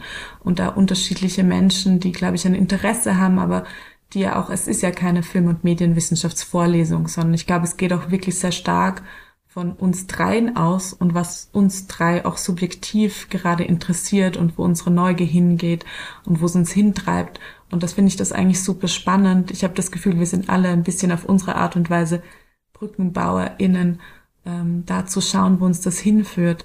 Und um da die Brücke zu bauen zu meinem Ausbildungshintergrund, ich habe äh, zuerst einen Foundation-Kurs tatsächlich in Schauspiel in London gemacht. Also da ist tatsächlich auch noch ein bisschen ein Wissen da, direkt aus dem schauspielerischen Arbeiten.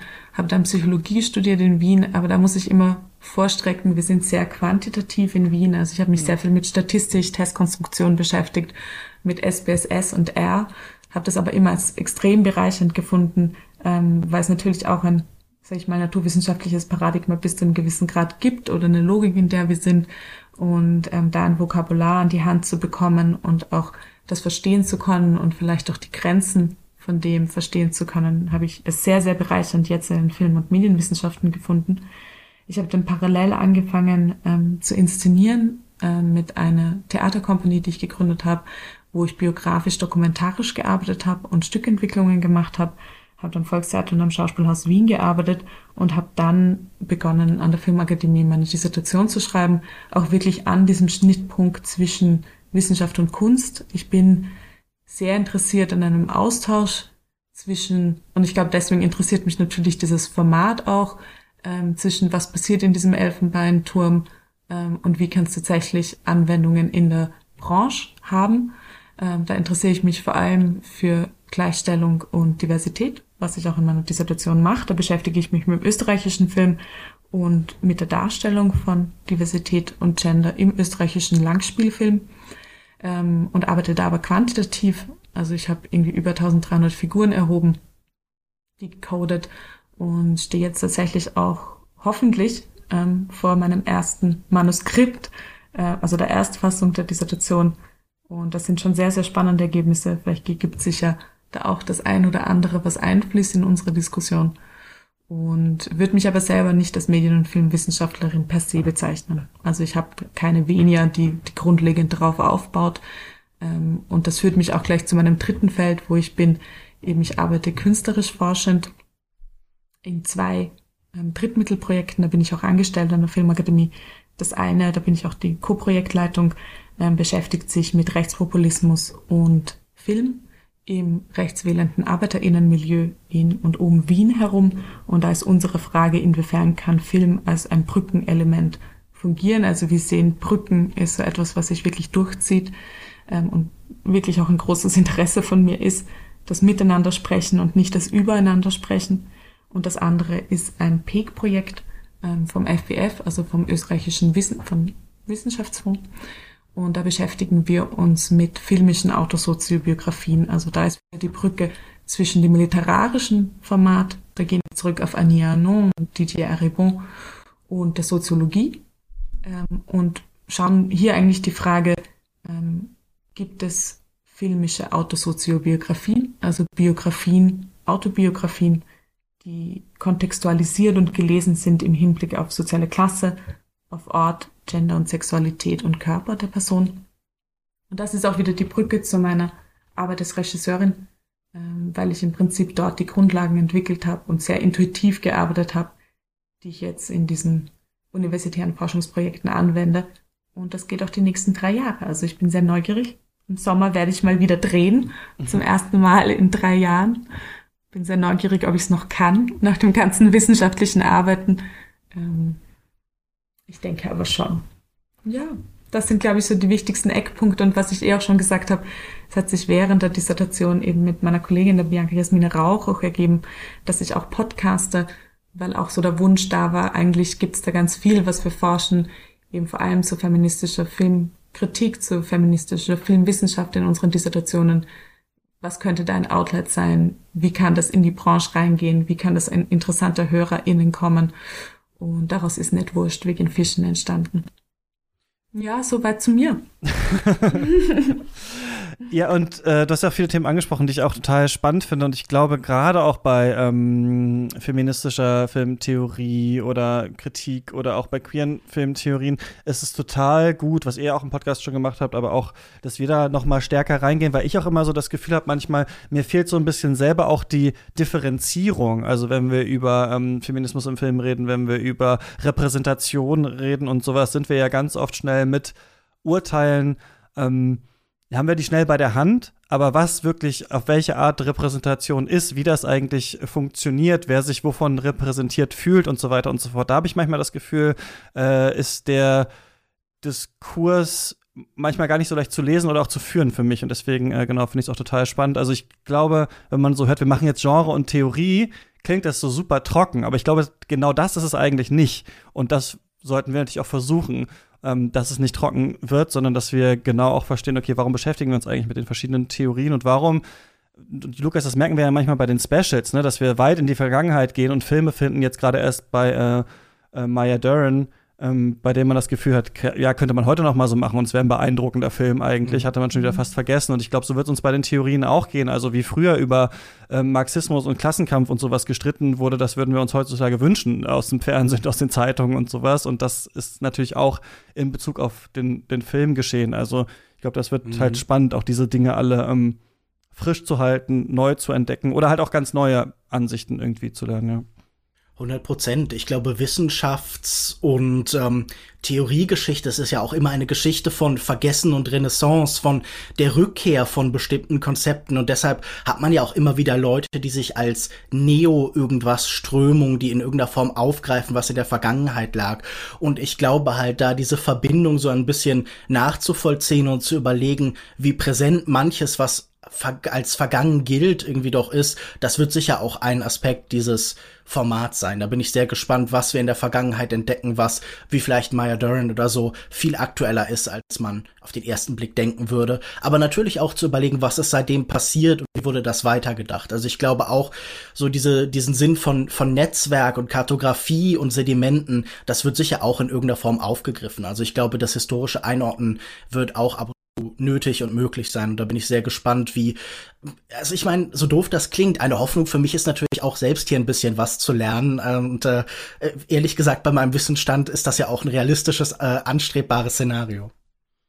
Also ich kann nur sagen, es ist nicht nur eine Hoffnung, sondern eigentlich erwarte ich mir das ein bisschen, weil ich das Gefühl habe, ähm, genau an dem Punkt, wo wir uns treffen und mit den Blickwinkeln, mit denen wir schauen, genau da entsteht ja ein fruchtbarer Diskurs und ein Dialog.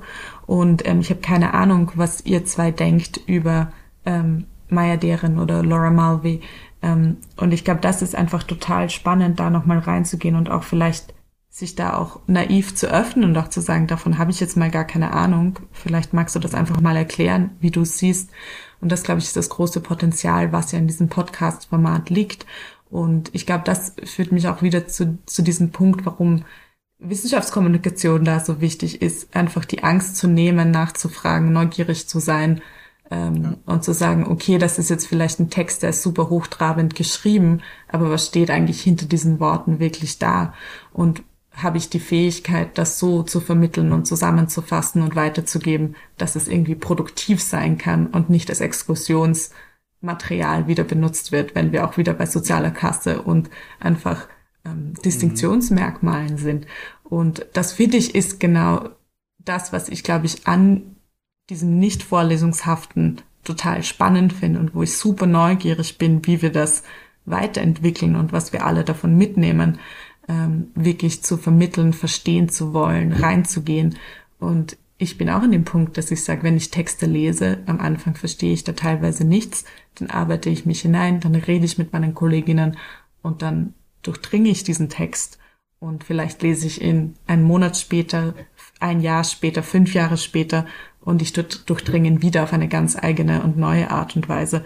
Und ich glaube, da an diesem Ansatz zu bleiben, dass ähm, wir produktiv bleiben in dem, was wir tun. Und zwar nicht in einer Produktionslogik, in einer kapitalistischen, aber wirklich zu sagen, nicht angstvoll und nicht als Distinktion, sondern wirklich, ja. das, das sind Inhalte drinnen, die, die haben Relevanz und die sind anwendbar und die erweitern einen Blick und verengen ihn nicht und segmentieren nicht, sondern machen ihn größer. Das wäre total ein Wunsch von mir, dass wir das hinbekommen. Das finde ich auch immer wichtig, dass man nicht nur in dem Modus bleibt zu schauen, okay, was wurde damals gedacht und wer bezieht sich da auf wen und womit kann ich jetzt punkten, wenn ich die Zusammenhänge äh, verstehe, sondern auch sich zu überlegen, was nimm, können wir davon mitnehmen oder was haben wir jetzt Neues äh, gelernt oder vielleicht nicht Neues gelernt, aber einen anderen Blick nochmal auf eine bestimmte Thematik äh, gewonnen und so, ne? Denn ich glaube, in der letzten Konsequenz ist es ja oft so, dass man die Texte nicht komplett durchdringt, wie ja auch beim Film. Welchen Film hat man mhm. schon, weiß nicht, in seiner Gänze äh, komplett verstanden. Gut, ein paar Fallen mir eigentlich nicht mochte, aber äh, trotzdem äh, bei den bei den großen wichtigen Sachen ist das vielleicht ein bisschen anders und deswegen da so ein diesen Weg zu führen, uns auch zu fragen, so wie äh, können wir damit weiterdenken, ist glaube ich interessant. Plus wir ähm, haben ja auch vor, Leute einzuladen in dieses Format. Ne? Also falls wir ähm, merken, da gibt es die Expertin oder den Experten zu, eine Person, die dazu forscht oder eine, mit der wir gerne einfach darüber reden würden, ist das möglich. Plus ähm, wir befinden uns ja ganz normal vor der Paywall. Es ist ja eine normale Folge Katz in Anführungsstrichen. Dadurch ist die Hörerschaft die Hörendenschaft größer als bei den Special-Formaten, die wir machen. Und ähm, dann freuen wir uns natürlich auch, wenn ihr da draußen uns äh, schreibt auf Instagram oder per Mail oder so. Ey, habt ihr mal Lust, das und das zu machen? Oder wie wär's denn damit? Oder durch eure Folge bin ich darauf gekommen, das wäre doch mal cool. Äh, ich verspreche hier null, dass wir da irgendwie dann direkt die Folge dazu machen. Aber das ist alles möglich. Plus im Discord, in dem man ja noch reinkommt, wenn man Katz unterstützt, äh, würde ich einen Channel anlegen äh, für die einzelnen Folgen und auch für das Format an sich, wo wir dann so im Austausch mit den Leuten sein können, vor allem auch für Tipps und sowas ähm, total offen sind. Das gibt's sogar schon da. Wir haben so ein ähm, Text- und Artikel-Ding, aber ich glaube, wenn wir sagen, es gibt dieses Format jetzt, dann kommt da auch noch mal viel mehr. Also wir freuen uns da auch total über äh, Austausch zu den Folgen und Hinweise und so. Ja. Und da kann man auch Kritik aussprechen. Also das, glaube ich, ist auch so wichtig. Wir kriegen auch nicht alles richtig hin. Ähm, und dann ein gutes Feedback und alles richtig.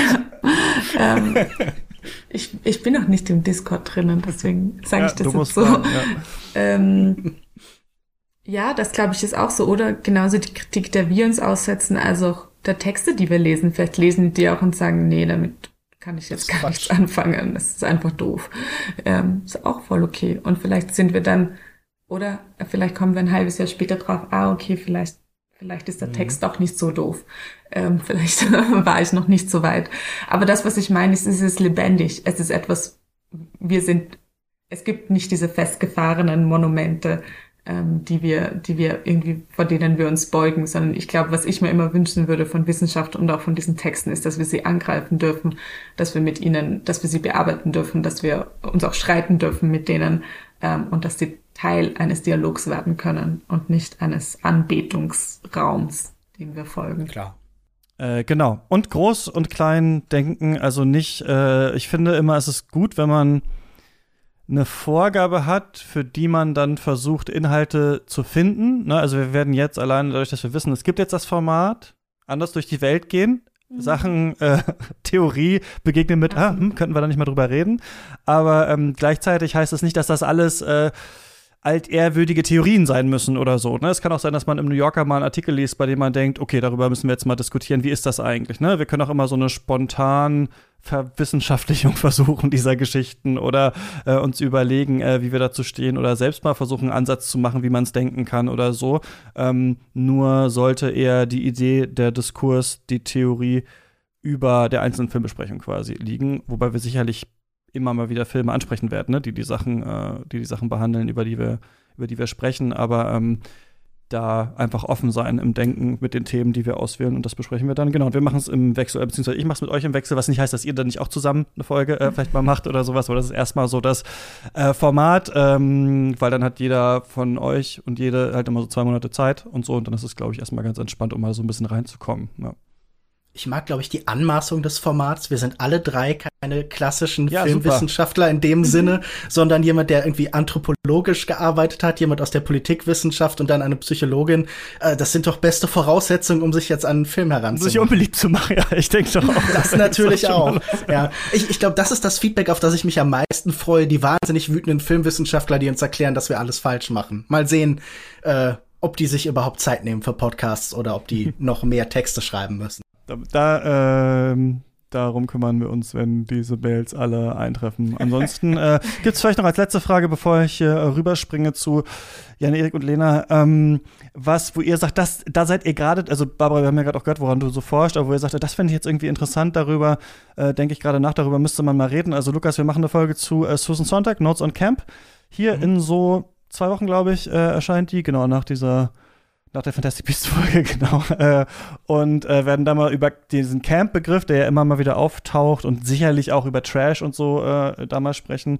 Und genau, Barbara, wir überlegen noch ein bisschen, worüber wir dann im Mai ähm, reden. Gibt's was, wo ihr gerade so hinterher seid, was euch, was euch gerade so interessiert? Ja, also ähm, ich lese gerade von Angela McRobbie Feminism and the Politics of Resilience. Und da geht es im Prinzip, also der Untertitel ist auch Essays on Gender Media and the End of Welfare. Und im Prinzip geht es um den Zusammenhang Postfeminismus, Gender, Medien und ähm, Wohlfahrtsstaat. Und das war echt ein Augenöffner. Also ich bin mittendrin noch, ich habe die ersten zwei Kapitel, es hat so vier große Kapitel. Ähm, die ersten zwei habe ich schon gelesen und ich war echt so, ah, ah, ah, oh wow. Ähm, und ähm, das, das, also das würde mich voll freuen, äh, wenn wir da ein Kapitel draus machen könnten. Da wäre ich, wäre ich sehr dabei. Ich habe zuletzt zum einen sehr viel Noel Carroll gelesen, also kognitive Filmtheorie und äh, jemand, der natürlich auch mit jemandem wie David Baldwell zusammengearbeitet hat, also mit dem Neoformalismus. Und andererseits äh, habe ich parallel jetzt angefangen, weil das so ein, ich glaube, in unserem ersten Segment schon angedeuteter Lesekreis jetzt entstanden ist, um sich mit Gilles Deleuze zu beschäftigen und seinen Film, seinen Kinobüchern. Und äh, es ist eigentlich ganz lustig, ähm, eine bestimmte Strömung und dann die Reaktion darauf gleichzeitig zu lesen. Also als würde man die Feindschaft schon in den Texten so ein bisschen so erkennen, so wo, wo die sich ganz offenkundig widersprechen. Und ich glaube, da springe ich gerade sehr munter hin und her, ohne, glaube ich, alles völlig zu durchdringen. Aber ich glaube, hier und da nehme ich schon ein bisschen was auch mit. Und ich bin mal gespannt, was ich, äh, wenn ich das alles durchgearbeitet habe, weniger oder mehr verstehe. Ja.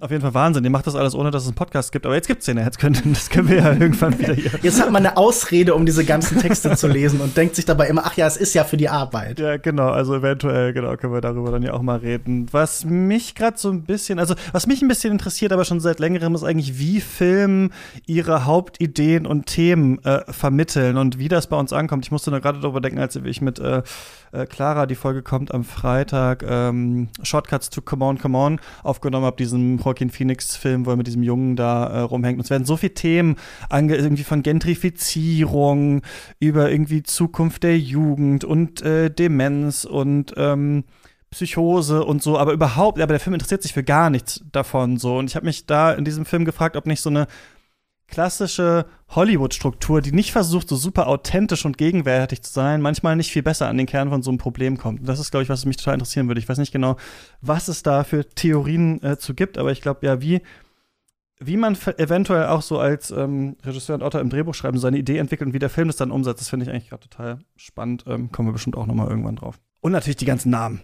Siegfried Kakauer und sowas. Ich muss dann immer mit denen, das will ich natürlich du liest immer die ganze Zeit Namen. Ja, genau. Das ist ein schöner Name. Das, ist auch ein schöner Name. Bisschen was weiß ich auch, aber ich habe auch Walter Benjamin auch immer noch mal reingelesen, nicht so ganz gerafft. Also ich glaube, da ist noch viel, äh, da ist noch viel zu holen. Ja. ja. Ja, ich wollte auch sagen, so zu diesen Klassikern wird ja auch irgendwann eine Folge kommen. Das Kunstwerkkapitel, das Kulturindustrie-Kapitel, das ist doch alles, das äh, wartet doch auch irgendwo in der Zukunft.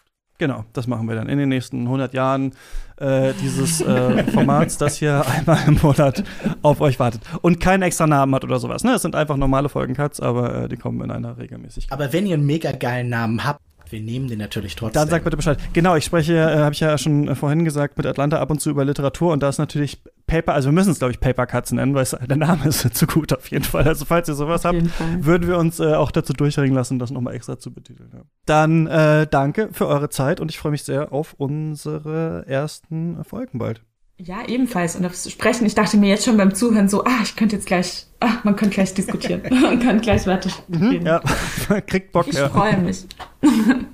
ich bin sehr gespannt. Ich freue mich. Mal sehen, was das alles gibt. Ja, das äh, sehen wir ja. dann. Und ich, äh, genau, gehe jetzt weiter zu Jan-Erik und Lena. Bis gleich. Hallo Jan-Erik, hallo Lena. So, und jetzt bin ich auf der anderen Seite äh, im letzten Teil dieses Podcasts angekommen. Und hier sind endlich Lena Kosek. Hi. Und Jan-Erik Thomberg. Hi.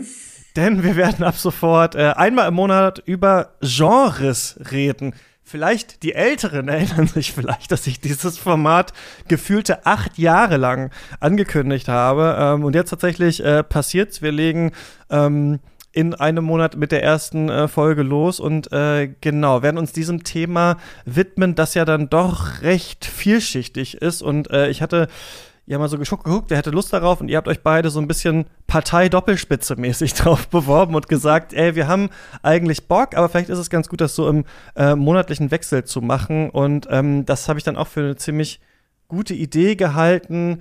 Ähm, ja, weil auch, glaube ich, dann alle genug Zeit haben, sich irgendwie so drauf ähm, äh, vorzubereiten. Das freut mich auf jeden Fall sehr. Ja, ich freue mich auch sehr.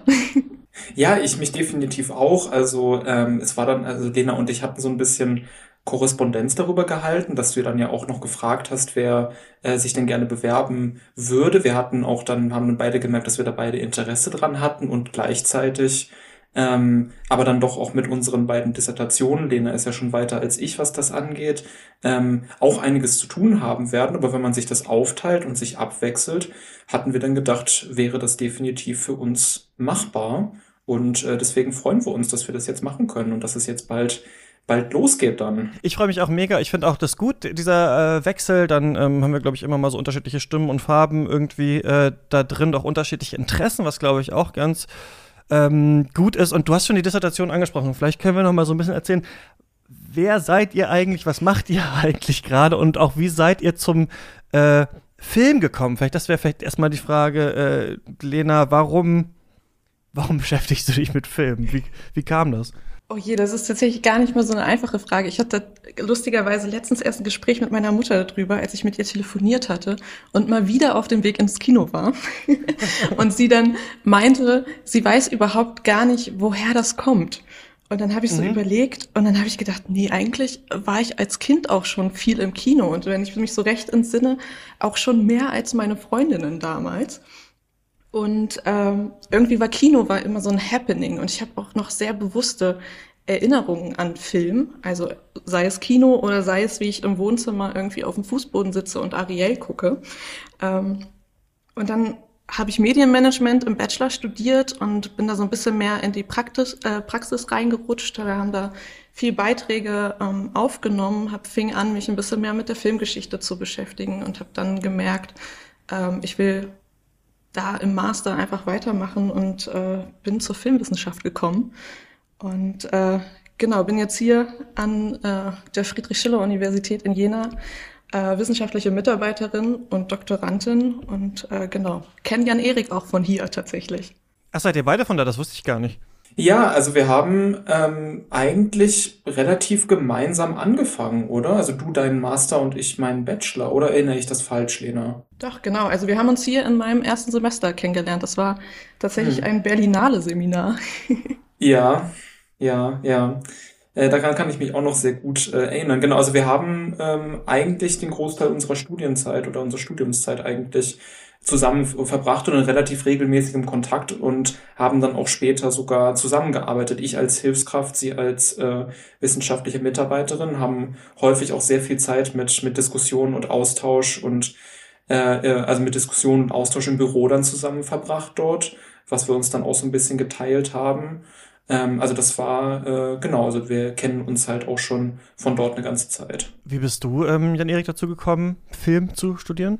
Ja, also ähm, es ist so ein bisschen ähnlich wie bei Lena. Ähm, Stanley Cavell hat mal geschrieben, das Kino ist ein ursprungsloser Mythos und so ein bisschen hat dieser, diese, diese, es hat auch bei mir keinen so richtigen Ursprung irgendwie. Ich kann nicht sagen, äh, meine Eltern wären besonders filmbegeistert gewesen, hätten mich ins Kino mitgenommen. Das wäre mir irgendwie, wie auch immer man das dann irgendwie im Nachhinein erzählt, so in die Wiege ge gelegt worden oder so. Weder meine Mutter noch mein Vater waren ähm, da besonders dran interessiert. Mein Vater vielleicht noch ein bisschen mehr, ähm, zumindest an einigen speziellen Filmen, die er mir dann auch gezeigt hat. Bei ihm haben wir auch mehr Filme geschaut, aber damit hat's nichts zu tun. Es hatte dann, glaube ich, mehr mit so einer Suche danach zu tun, wie man sich vielleicht sogar vom eigenen Elternhaus so ein bisschen absetzen kann und so eine gewisse Selbstständigkeit herstellen kann, sowohl im im eigenen sozialen Umfeld als auch im familiären Umfeld. Und das Kino und der Film wurden dann irgendwann für mich so, eigentlich auch erst relativ spät, so im Jugendalter, mhm. so ein Merkmal, mit dem man sich irgendwie unterschied von den anderen, wo man sich besonders irgendwie für interessierte. Und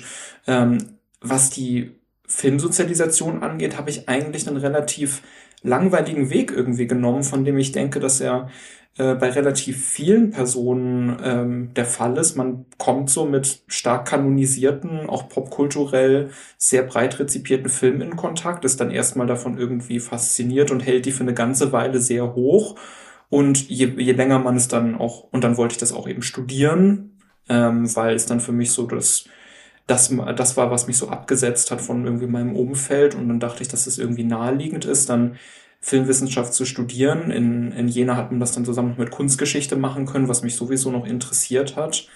Ähm, und dann habe ich das so ein bisschen dann eben auch mitgenommen, mich dann aber schon relativ früh eigentlich mehr auf Filmwissenschaft konzentrieren wollen. Ähm, und ja, also es war an sich dann der übliche Weg. Zuerst mag man Quentin Tarantino, äh, Christopher Nolan, ne, äh, David Fincher und, und äh, guckt dann irgendwie die üblichen YouTube-Kritiker und, und, und so weiter. Und Film ist irgendwie für mich auch so faszinierend in Bezug auf das eigene Leben, weil ähm, sich die Filme, weil, weil sich die Filme, die man sieht und die einen interessieren, irgendwie immer permanent wandeln und man immer wieder in vollkommen neue Richtungen gucken kann, die einem vor, vor, vorher vollkommen fremd waren.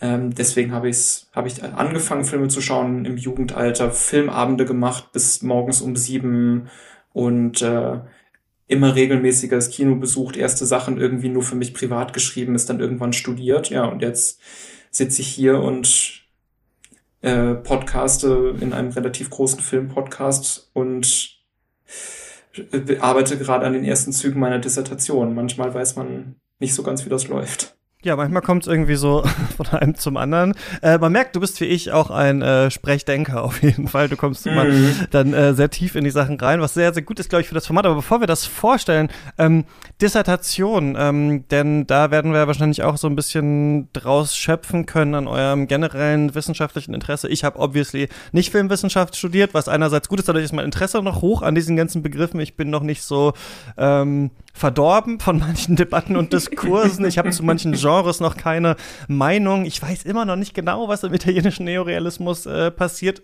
ist, aber bald werde ich es wahrscheinlich wissen, wenn wir darüber äh, sprechen. Ähm, Lena, wir wollen eine der ersten Genrefolgen über Kinderfilme machen und das ist auch so ein bisschen unter anderem Thema deiner Dissertation, oder? Ja, tatsächlich nicht mehr meiner Diss, aber meiner Masterarbeit. Also ich habe meine Masterarbeit damals ähm, zur Propaganda mhm. im Kinder- und Jugendfilm des Nationalsozialismus geschrieben und bin aber allgemein sehr interessiert, was den Kinderfilm angeht. Also seitdem ich äh, hier in Jena mal einmal ein Seminar zum Kinderfilm hatte, gehe ich jedes Jahr auf ein Kinderfilmfestival und äh, bin da eigentlich sehr interessiert daran, was da passiert und wie ja, Kinderfilme äh, und Jugendfilme auch einfach ähm, ja, bestimmte Themen für ähm, Kinder vermitteln. Und deswegen ähm, zusammen mit diesem mit dieser historischen Komponente habe ich dann damals eben meine Masterarbeit geschrieben und bin jetzt bei der DIS äh, beim Nationalsozialismus geblieben. Der Kinderfilm ist rausgeflogen. Mhm. Ähm, aber ja, ich schreibe äh, über die Filmtheorie im Nationalsozialismus. Also im Grunde genommen setze ich mich eigentlich mit all den Schriften auseinander, die filmtheoretisch ähm, eben zur Zeit des NS ähm, veröffentlicht wurden. Mhm. Woran sitzt du gerade so? Was findest du gerade da besonders spannend? Ähm, gerade sitze ich an einem, ähm, ja, an einem Werk, was sich mit der Wirklichkeit beschäftigt. Also wie Wirklichkeit im Film ausgedrückt werden soll. Und das ist immer ganz interessant, weil es natürlich eine sehr, ähm, ein sehr schmaler Grad immer ist, zu schauen, wie viel NS-Ideologie steckt da jetzt drin und was ist vielleicht ähm, zum Beispiel auch schon im davor und im danach in der Filmtheorie enthalten gewesen mhm. und was ist jetzt wirklich Ideologie. Und wie wird es auch dann vielleicht umgedeutet oder passt dann auch in die NS-Ideologie auf einmal anders ja, rein? Das genau. kann ich mir auch vorstellen, ne? Ja, auf jeden Fall. Also es ist super interessant. Ähm, manchmal fühlt man sich wie so ein kleiner Archäologe, weil sich eben auch noch nicht so viel mit den Texten beschäftigt wird, wurde. Manchmal regt es einen unglaublich auf. Also es ist schon auch nicht das einfachste Thema, aber ähm, ja, es macht auf jeden Fall sehr viel Spaß. Mir fällt gerade auf, dass ich mit den beiden FilmwissenschaftlerInnen das Genreformat mache und mit Nicht-Filmwiss drei Nicht-FilmwissenschaftlerInnen dann das Theorieformat. Aber das ist, glaube ich, wahrscheinlich doch ganz gut, weil dann immerhin das Interesse auch vielleicht noch stärker besteht, sich damit auseinanderzusetzen. Äh, Jan Erik, woran arbeitest du gerade? Ich bin gerade dabei, eine Dissertation zu planen ähm, über äh, CGI in Science-Fiction-Filmen aus den USA der 90er Jahre.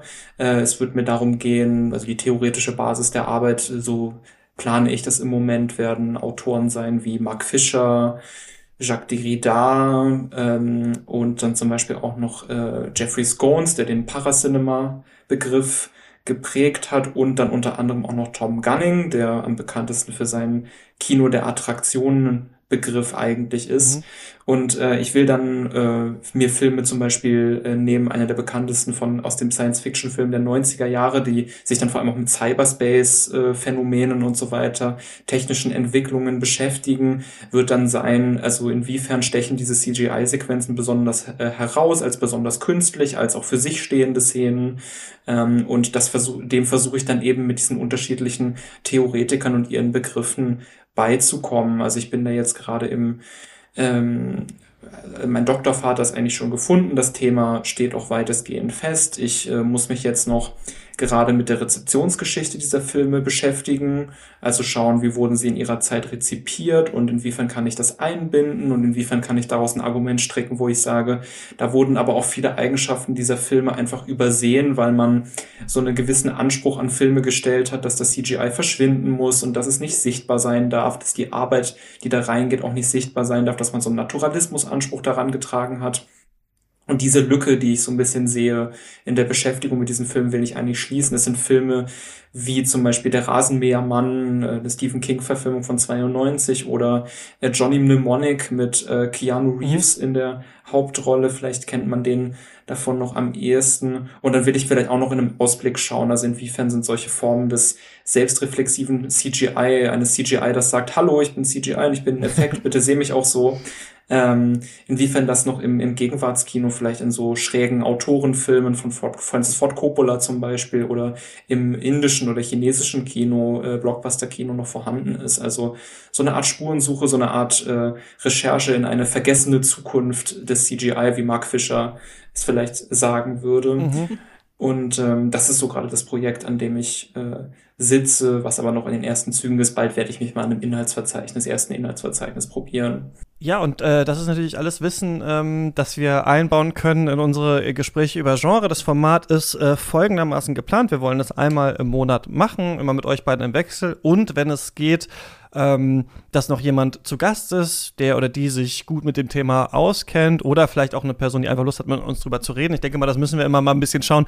Gibt es überhaupt Experten, Expertinnen für die verschiedenen Sachen, über die wir reden? Denn was ist Genre eigentlich überhaupt? Ich finde, das ist schon ein interessanter Begriff, weil wir reden, also ich finde, in der Filmsozialisation und wenn man sich damit beschäftigt, irgendwann kommt man auf diesen Begriff. Eventuell kommt man auch über die Musik darüber, ne? da wird der Begriff ja genauso äh, äh, benutzt für verschiedene Musikarten, äh, die es gibt und Stile und so weiter. Und ähm, dann äh, hantiert man irgendwie damit rum und man kennt so ein paar Genres und nennt die auch immer mal wieder, manchmal vielleicht auch ohne so genau zu wissen, was, wo kommt es eigentlich her oder so. Also zum Beispiel Noir, ne, ist sowas, man sagt es irgendwie dauernd, ah, das ist bei Batman zum Beispiel, aber wie viele Noir-Filme kann man überhaupt wirklich nennen oder hat man vielleicht auch selber äh, gesehen? Weiß man, wie die Erzählökonomie da funktioniert oder nicht? Und gleichzeitig gibt es halt ja so ganz, sagen wir mal, große Genres, wie zum Beispiel Action oder Horror und dann ganz viele Subgenres. Und es gibt ja auch in der Filmwissenschaft die Genretheorie. Und damit wollen wir uns ein bisschen in der ersten Folge auseinandersetzen, die wir dann in einem Monat machen, also dann Anfang Mai und danach versuchen, in verschiedene Genres reinzugehen. Und die Idee ist, dass wir immer anhand von drei Filmen äh, ein Genre besprechen. Aber wir werden uns halt nicht an nur an das, auch wenn der Begriff schon umstritten ist, äh, halten, was so als klassische Genres gesehen wird. Mal ein Beispiel. Wenn wir jetzt das Gefühl haben, es gibt so eine bestimmte Art Film in letzter Zeit immer wieder, dafür haben wir aber noch kein Wort gefunden, dann können wir das einfach ähm, da behandeln. Eigentlich geht es nur darum, Filme zu gruppieren unter einem bestimmten Überbegriff und den mal zu diskutieren. Das können halt irgendwie kleine Sachen sein, bei denen wir das Gefühl halt haben, ey, in einem in einer bestimmten Zeit an einem bestimmten Ort der Welt wurden mal drei Filme gemacht, die sind so und so, die besprechen wir mal. Oder wir sagen, was ist eigentlich Horror? Oder was ist eigentlich Haunted House? Oder wie funktioniert eigentlich ein Heist-Film? Oder so. Und wir wollten halt immer schon mal so ein Format haben, ähm, bei dem wir irgendwie Filme mal anders gruppieren können, weil bisher haben wir halt nur bei den äh, Specials hinter der Paywall äh, ja so diese ähm, Gruppierung nach den AutorInnen. Und da kann man natürlich vieles dann irgendwie schon machen und besprechen, aber ich glaube, dass das noch mal so ein bisschen, ja, irgendwie unseren Blick äh, weiten wird und uns, glaube ich, noch mal in ganz andere äh, Filme, Filmregionen, Filmnationen auch bringen wird. Denn auch das ist zum Beispiel möglich, dass wir sagen, wir beschäftigen uns jetzt mal äh, mit Filmen aus Venezuela zum Beispiel oder mit einer bestimmten Strömung aus Venezuela oder so. Das ist so der grobe Plan und das ist äh, normales, also es ist eine normale Folge vor der Paywall quasi, die einmal äh, im Monat kommt, anstelle von so einer klassischen Filmbesprechung. Das habe ich ja schon vorher gesagt in diesem Podcast. Davon wird es auch noch welche geben, aber halt nicht mehr äh, so viele. Was schwirrt bei euch so im Kopf rum, wenn ihr das jetzt so hört und diese ganzen Sachen? Denn ich hatte das Gefühl, eigentlich ist es immer gut, wenn wir Formate planen, bei denen wir das Gefühl haben, da können wir echt tausend Folgen, fallen uns da eigentlich schon ein. Und ja, Lena, das ist ein bisschen so, oder? Das ist total so und das finde ich mega spannend, weil man, also klar, in Kategorien, das Denken in Kategorien ist an sich ein ganz alltägliches und wie du sagst, man hat immer irgendwie was im Kopf, wenn man Genre sagt und man sagt auch immer wieder, wenn man einen Film guckt, okay, das ist jetzt hier aber schon irgendwie ein Thriller oder was macht es jetzt hier zum, zum Thriller, weil das jetzt hier bei Netflix irgendwie darunter kategorisiert ist. Ähm, und ich glaube, das ist einfach, ähm, man kann so viele Fragen stellen und das ist egal was man im Grunde genommen betrachtet, ob es jetzt der Kinderfilm ist oder, also mir fallen unglaublich viele Sachen ein, wo ich sage, da habe ich richtig Lust drauf, mich damit zu beschäftigen. Ähm, das ist ein Genre, mit dem ich mich entweder schon in meiner Studienzeit mal beschäftigt habe oder von dem ich noch gar nichts weiß, aber worüber ich unbedingt sehr, sehr viel mehr erfahren möchte. Und ich glaube, dafür ist das Format echt äh, super, dass man sowohl ähm, mal ein bisschen schaut, wo, wo sind die Kontaktpunkte, die man vielleicht am meisten hat. Äh, mhm. Was bedeutet das zum Beispiel auch? Warum guckt man ähm, man selber eher solche Filme und was ist zum Beispiel dann ein Genre, mit dem man sich noch gar nicht auskennt? Und was ich auch an diesem, äh, an diesem Thema so spannend finde, ist, dass äh, dieser Begriff ja auch so wahnsinnig weit ist und unter anderem ja auch zulässt, dass man sich zum Beispiel Gedanken darüber macht, äh, welche Beziehungen zwischen Filmen und Publikum, welche Beziehungen zwischen Produktion und Rezeption eigentlich stattfinden in, im, beim Kino, beim Film im Allgemeinen. Denn Genre ist ja nicht nur sag ich mal, eine Reihe von Konventionen, an die sich Filme entweder halten oder nicht halten oder mit denen sich Filme selbst bezeichnen oder eben von denen sie sich irgendwie distanzieren wollen, sondern auch eine Brille, durch die man Filme schaut, eine Erwartungshaltung, mhm. die ein Publikum an einen Film heranträgt. Also es ist eigentlich auch immer, wenn man über Genre spricht, spricht man eigentlich auch immer zwischen der, äh, von der engen Verzahnung von Produktion und Rezeption von Filmen, wie das einander, einander bedingt, wie dann die Filme auf das Publikum reagieren und das Publikum auf die Filme. Und ich glaube, das wird auch sehr interessant sein, das zu äh, diese Frage wäre so ein bisschen auch vielleicht eine zentrale Frage für mich, auf die ich dann vielleicht auch häufiger zurückkommen werde. Und ich freue mich natürlich dann auch neben den größeren Genres auch auf die ähm, kleineren Phänomene oder Tendenzen, die wir im Laufe des Formats hoffentlich entdecken werden und dann untersuchen werden und versuchen werden einzuordnen. Davon haben wir ja auch schon einige Vorschläge gesammelt, Christian. Du hattest ja zum Beispiel die Idee in den Raum geworfen, dass wir uns über Zeitreise-Romcoms unterhalten. Ja. Wir hatten auch gefragt, ob, wir hatten uns auch gefragt, ob wir uns über so Desktop-Thriller mhm, oder sowas ja. unterhalten sollen oder dass wir dann auch vielleicht an sich auch so ein bisschen mit dem, mit dem Blick ins Kino gehen, ob gerade vielleicht wirklich eine neue Tendenz oder so ein neues kleines Phänomen irgendwie da ist, dass man mhm. irgendwie einordnen könnte, für das es vielleicht noch gar keinen Begriff gibt. Und ich glaube auch gerade darauf, auf so unerwartete äh, Entdeckungen, freue ich mich eigentlich sehr. Ja, und ich glaube, dass es äh, beides interessant. Das ist interessant, total riesige Begriffe mal zu nehmen, wie Actionfilm und sich zu fragen, okay, was, was meinen wir eigentlich damit? Worum geht's da eigentlich? Aber es ist auch total interessant, äh, ganz, ganz kleine Phänomene äh, zu nehmen und sagen, okay, stimmt, die, da passiert ja auch irgendwas und da auf Sachen zu stoßen. Und ich glaube, worüber wir uns so ein bisschen Gedanken machen müssen einfach, aber ich glaube, das lernen wir über die Zeit, ist natürlich, wie gruppieren wir die? Ne? Das wird wahrscheinlich werden wir Leute finden, die sich super gut damit auskennen und die sagen, ja, diese zehn müssen wir, also das haben wir eigentlich immer, wenn wir Folgen machen, dass wir denken, okay, wir machen nur drei und dann haben wir am Ende, okay, diese sieben haben wir jetzt. Und dann müssen wir überlegen, welche kicken wir wieder raus. Vielleicht kommen wir auch dazu, dass wir sagen, wir machen nur zwei, je nachdem, aber wahrscheinlich kommen wir irgendwie hin, dass wir sagen, okay, der begründet das, der ist vielleicht der bekannteste, der ist eine Variation oder so, das müssen wir, glaube ich, einfach mal schauen. Aber ich glaube, dass das total produktiv ist, da mal drüber nachzudenken und sich da auch damit mal zu beschäftigen, weil irgendwie äh, Genre sind, also Genre steht ja nicht nur für diese Überbegriffe wie Romcom, mhm. sondern witzigerweise steht Genre ja auch für, weiß ich nicht genau, was die definieren, Horror und Action oder so hat man das Gefühl, ne? Weil wenn wir sagen, warum macht er nicht mal einen Genrefilm oder sie, dann meinen wir fast immer das, also fast was, was auch so was Anrüchiges hat. Also Filme, die sich quasi ihrer eigenen Kategorie bewusst sind die haben auch immer sowas, du hast ja von der Beziehung gesprochen, Jan Erik, zwischen so Publikum und, und, und Filmemachern, Filmemacher in den Studios.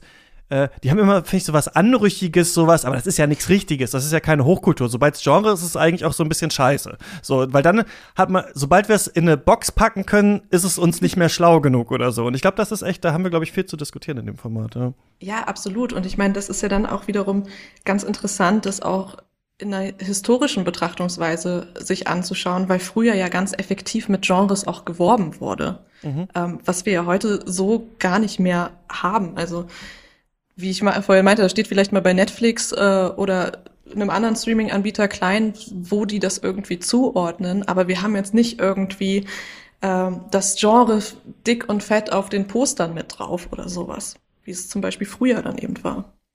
Ja, es ist irgendwie auch besonders kurios, sich dann zum Beispiel äh, Plakate von alten Hollywood-Filmen anzuschauen, in denen dann gerade bei Komödien zum Beispiel mit sowas wie Laugh a Minute, äh, The mhm. Biggest Laugh Riot Ever, irgendwie sowas in der Richtung äh, mhm. äh, geworben wird. Also da wird auch ganz klar, also schon, also das hängt dann ja auch häufig mit der Vermarktung und der Art und Weise, wie ein Film an das Publikum auch herangetragen wird zusammen. Und das ist sicherlich auch eben spannend zu beobachten in dieser historischen Perspektive, die äh, Lena schon angesprochen hat, ja.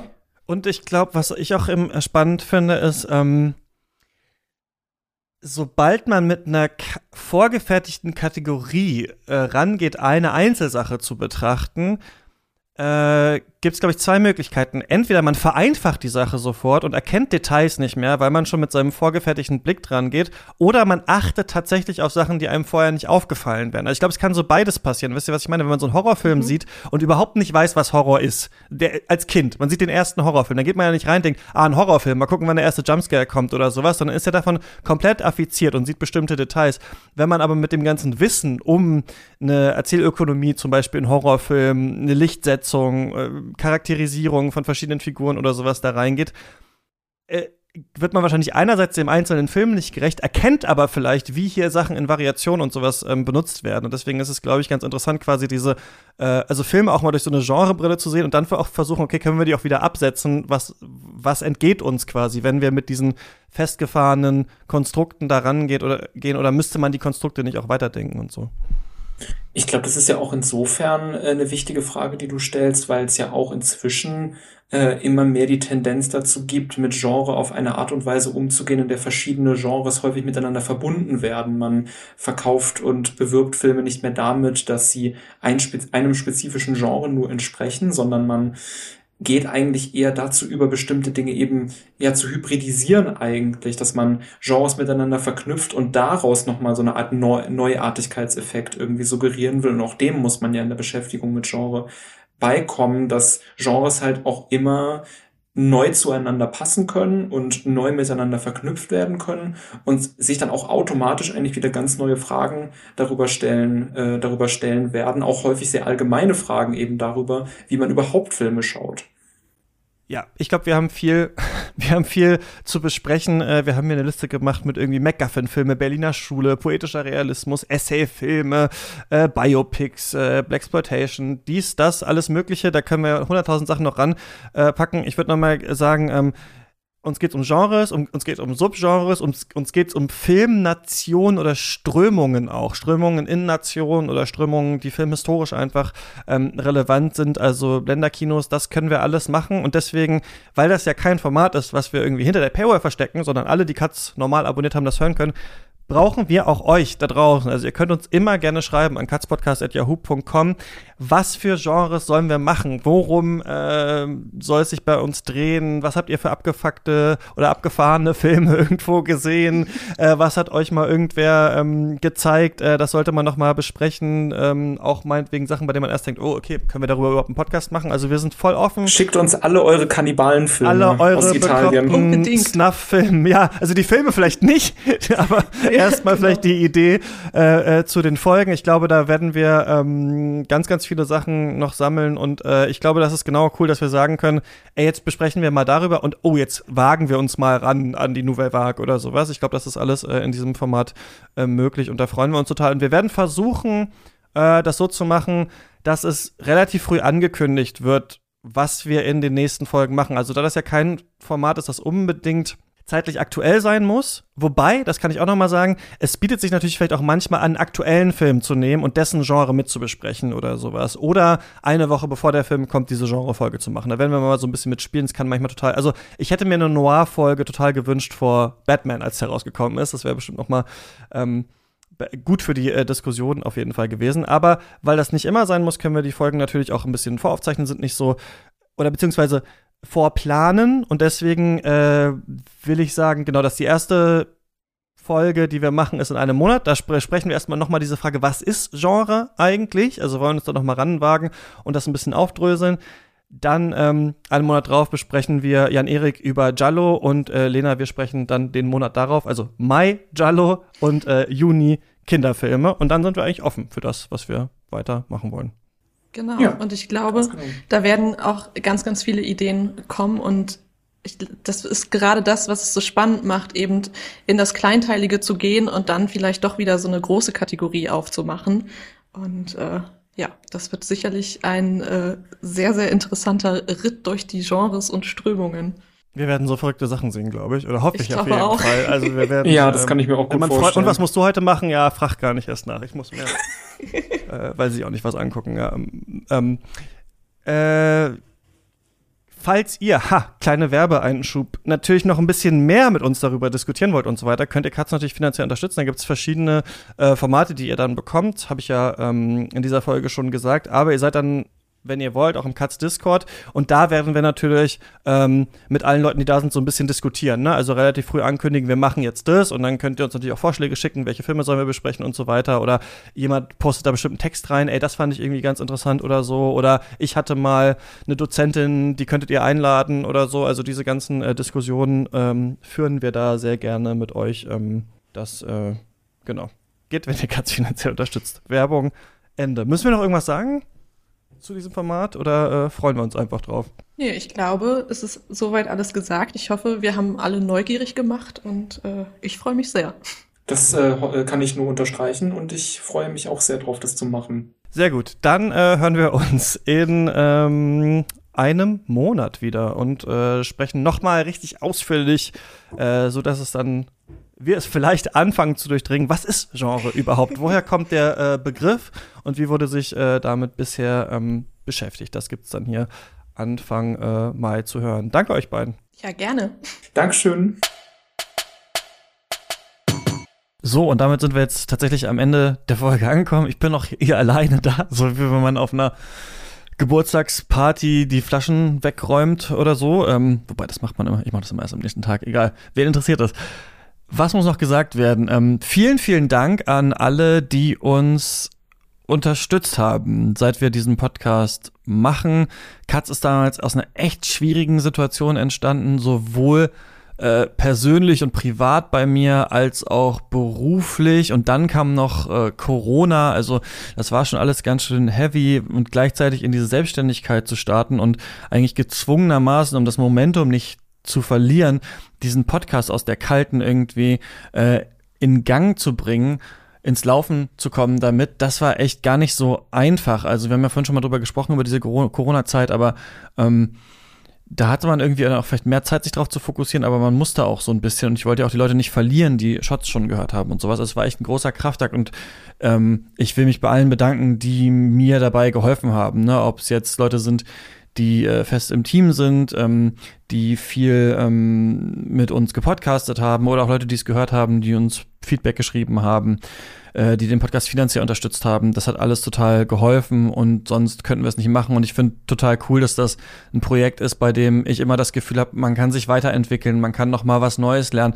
Man ist nicht festgefahren, man muss nicht immer das Gleiche machen. Und ich habe auch immer das Gefühl, dass jede kleine Änderung und jede Verschiebung gut aufgenommen wird, wenn sie gut begründet ist und dass man wirklich halt ja machen kann, was man will.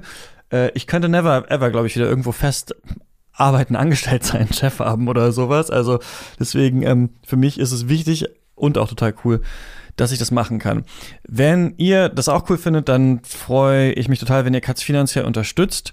Wir haben da die Beiträge und so nicht angehoben oder so. Also ab drei Euro im Monat seid ihr mit dabei und kriegt halt unterschiedliche Formate. Also das, was wir jetzt alles besprochen haben, wird ja umsonst sein, aber wir machen ja auch noch unsere Folgen zu Gesamtwerken von Regisseuren und Regisseurinnen. Wir beantworten eure Fragen, besprechen News im Mailback und jede Woche kommt eine Folge Shortcuts, in der wir nochmal über andere ähm, Filme sprechen, manchmal auch Serien oder Fernsehformate, die es äh, sonst nicht reingeschafft haben.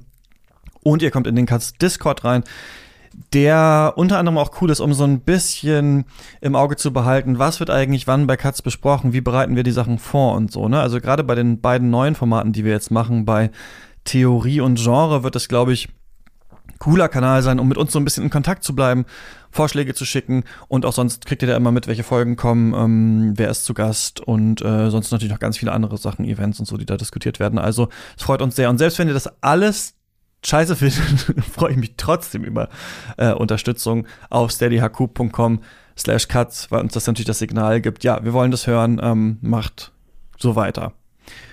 Vielen Dank fürs Zuhören ähm, und ja, auf die nächsten 100 Folgen. In der nächsten Woche sprechen Atlanta und ich über Fantastic Beasts 1 bis 3. Bis dahin viel Spaß beim Stream und im Kino. Ciao.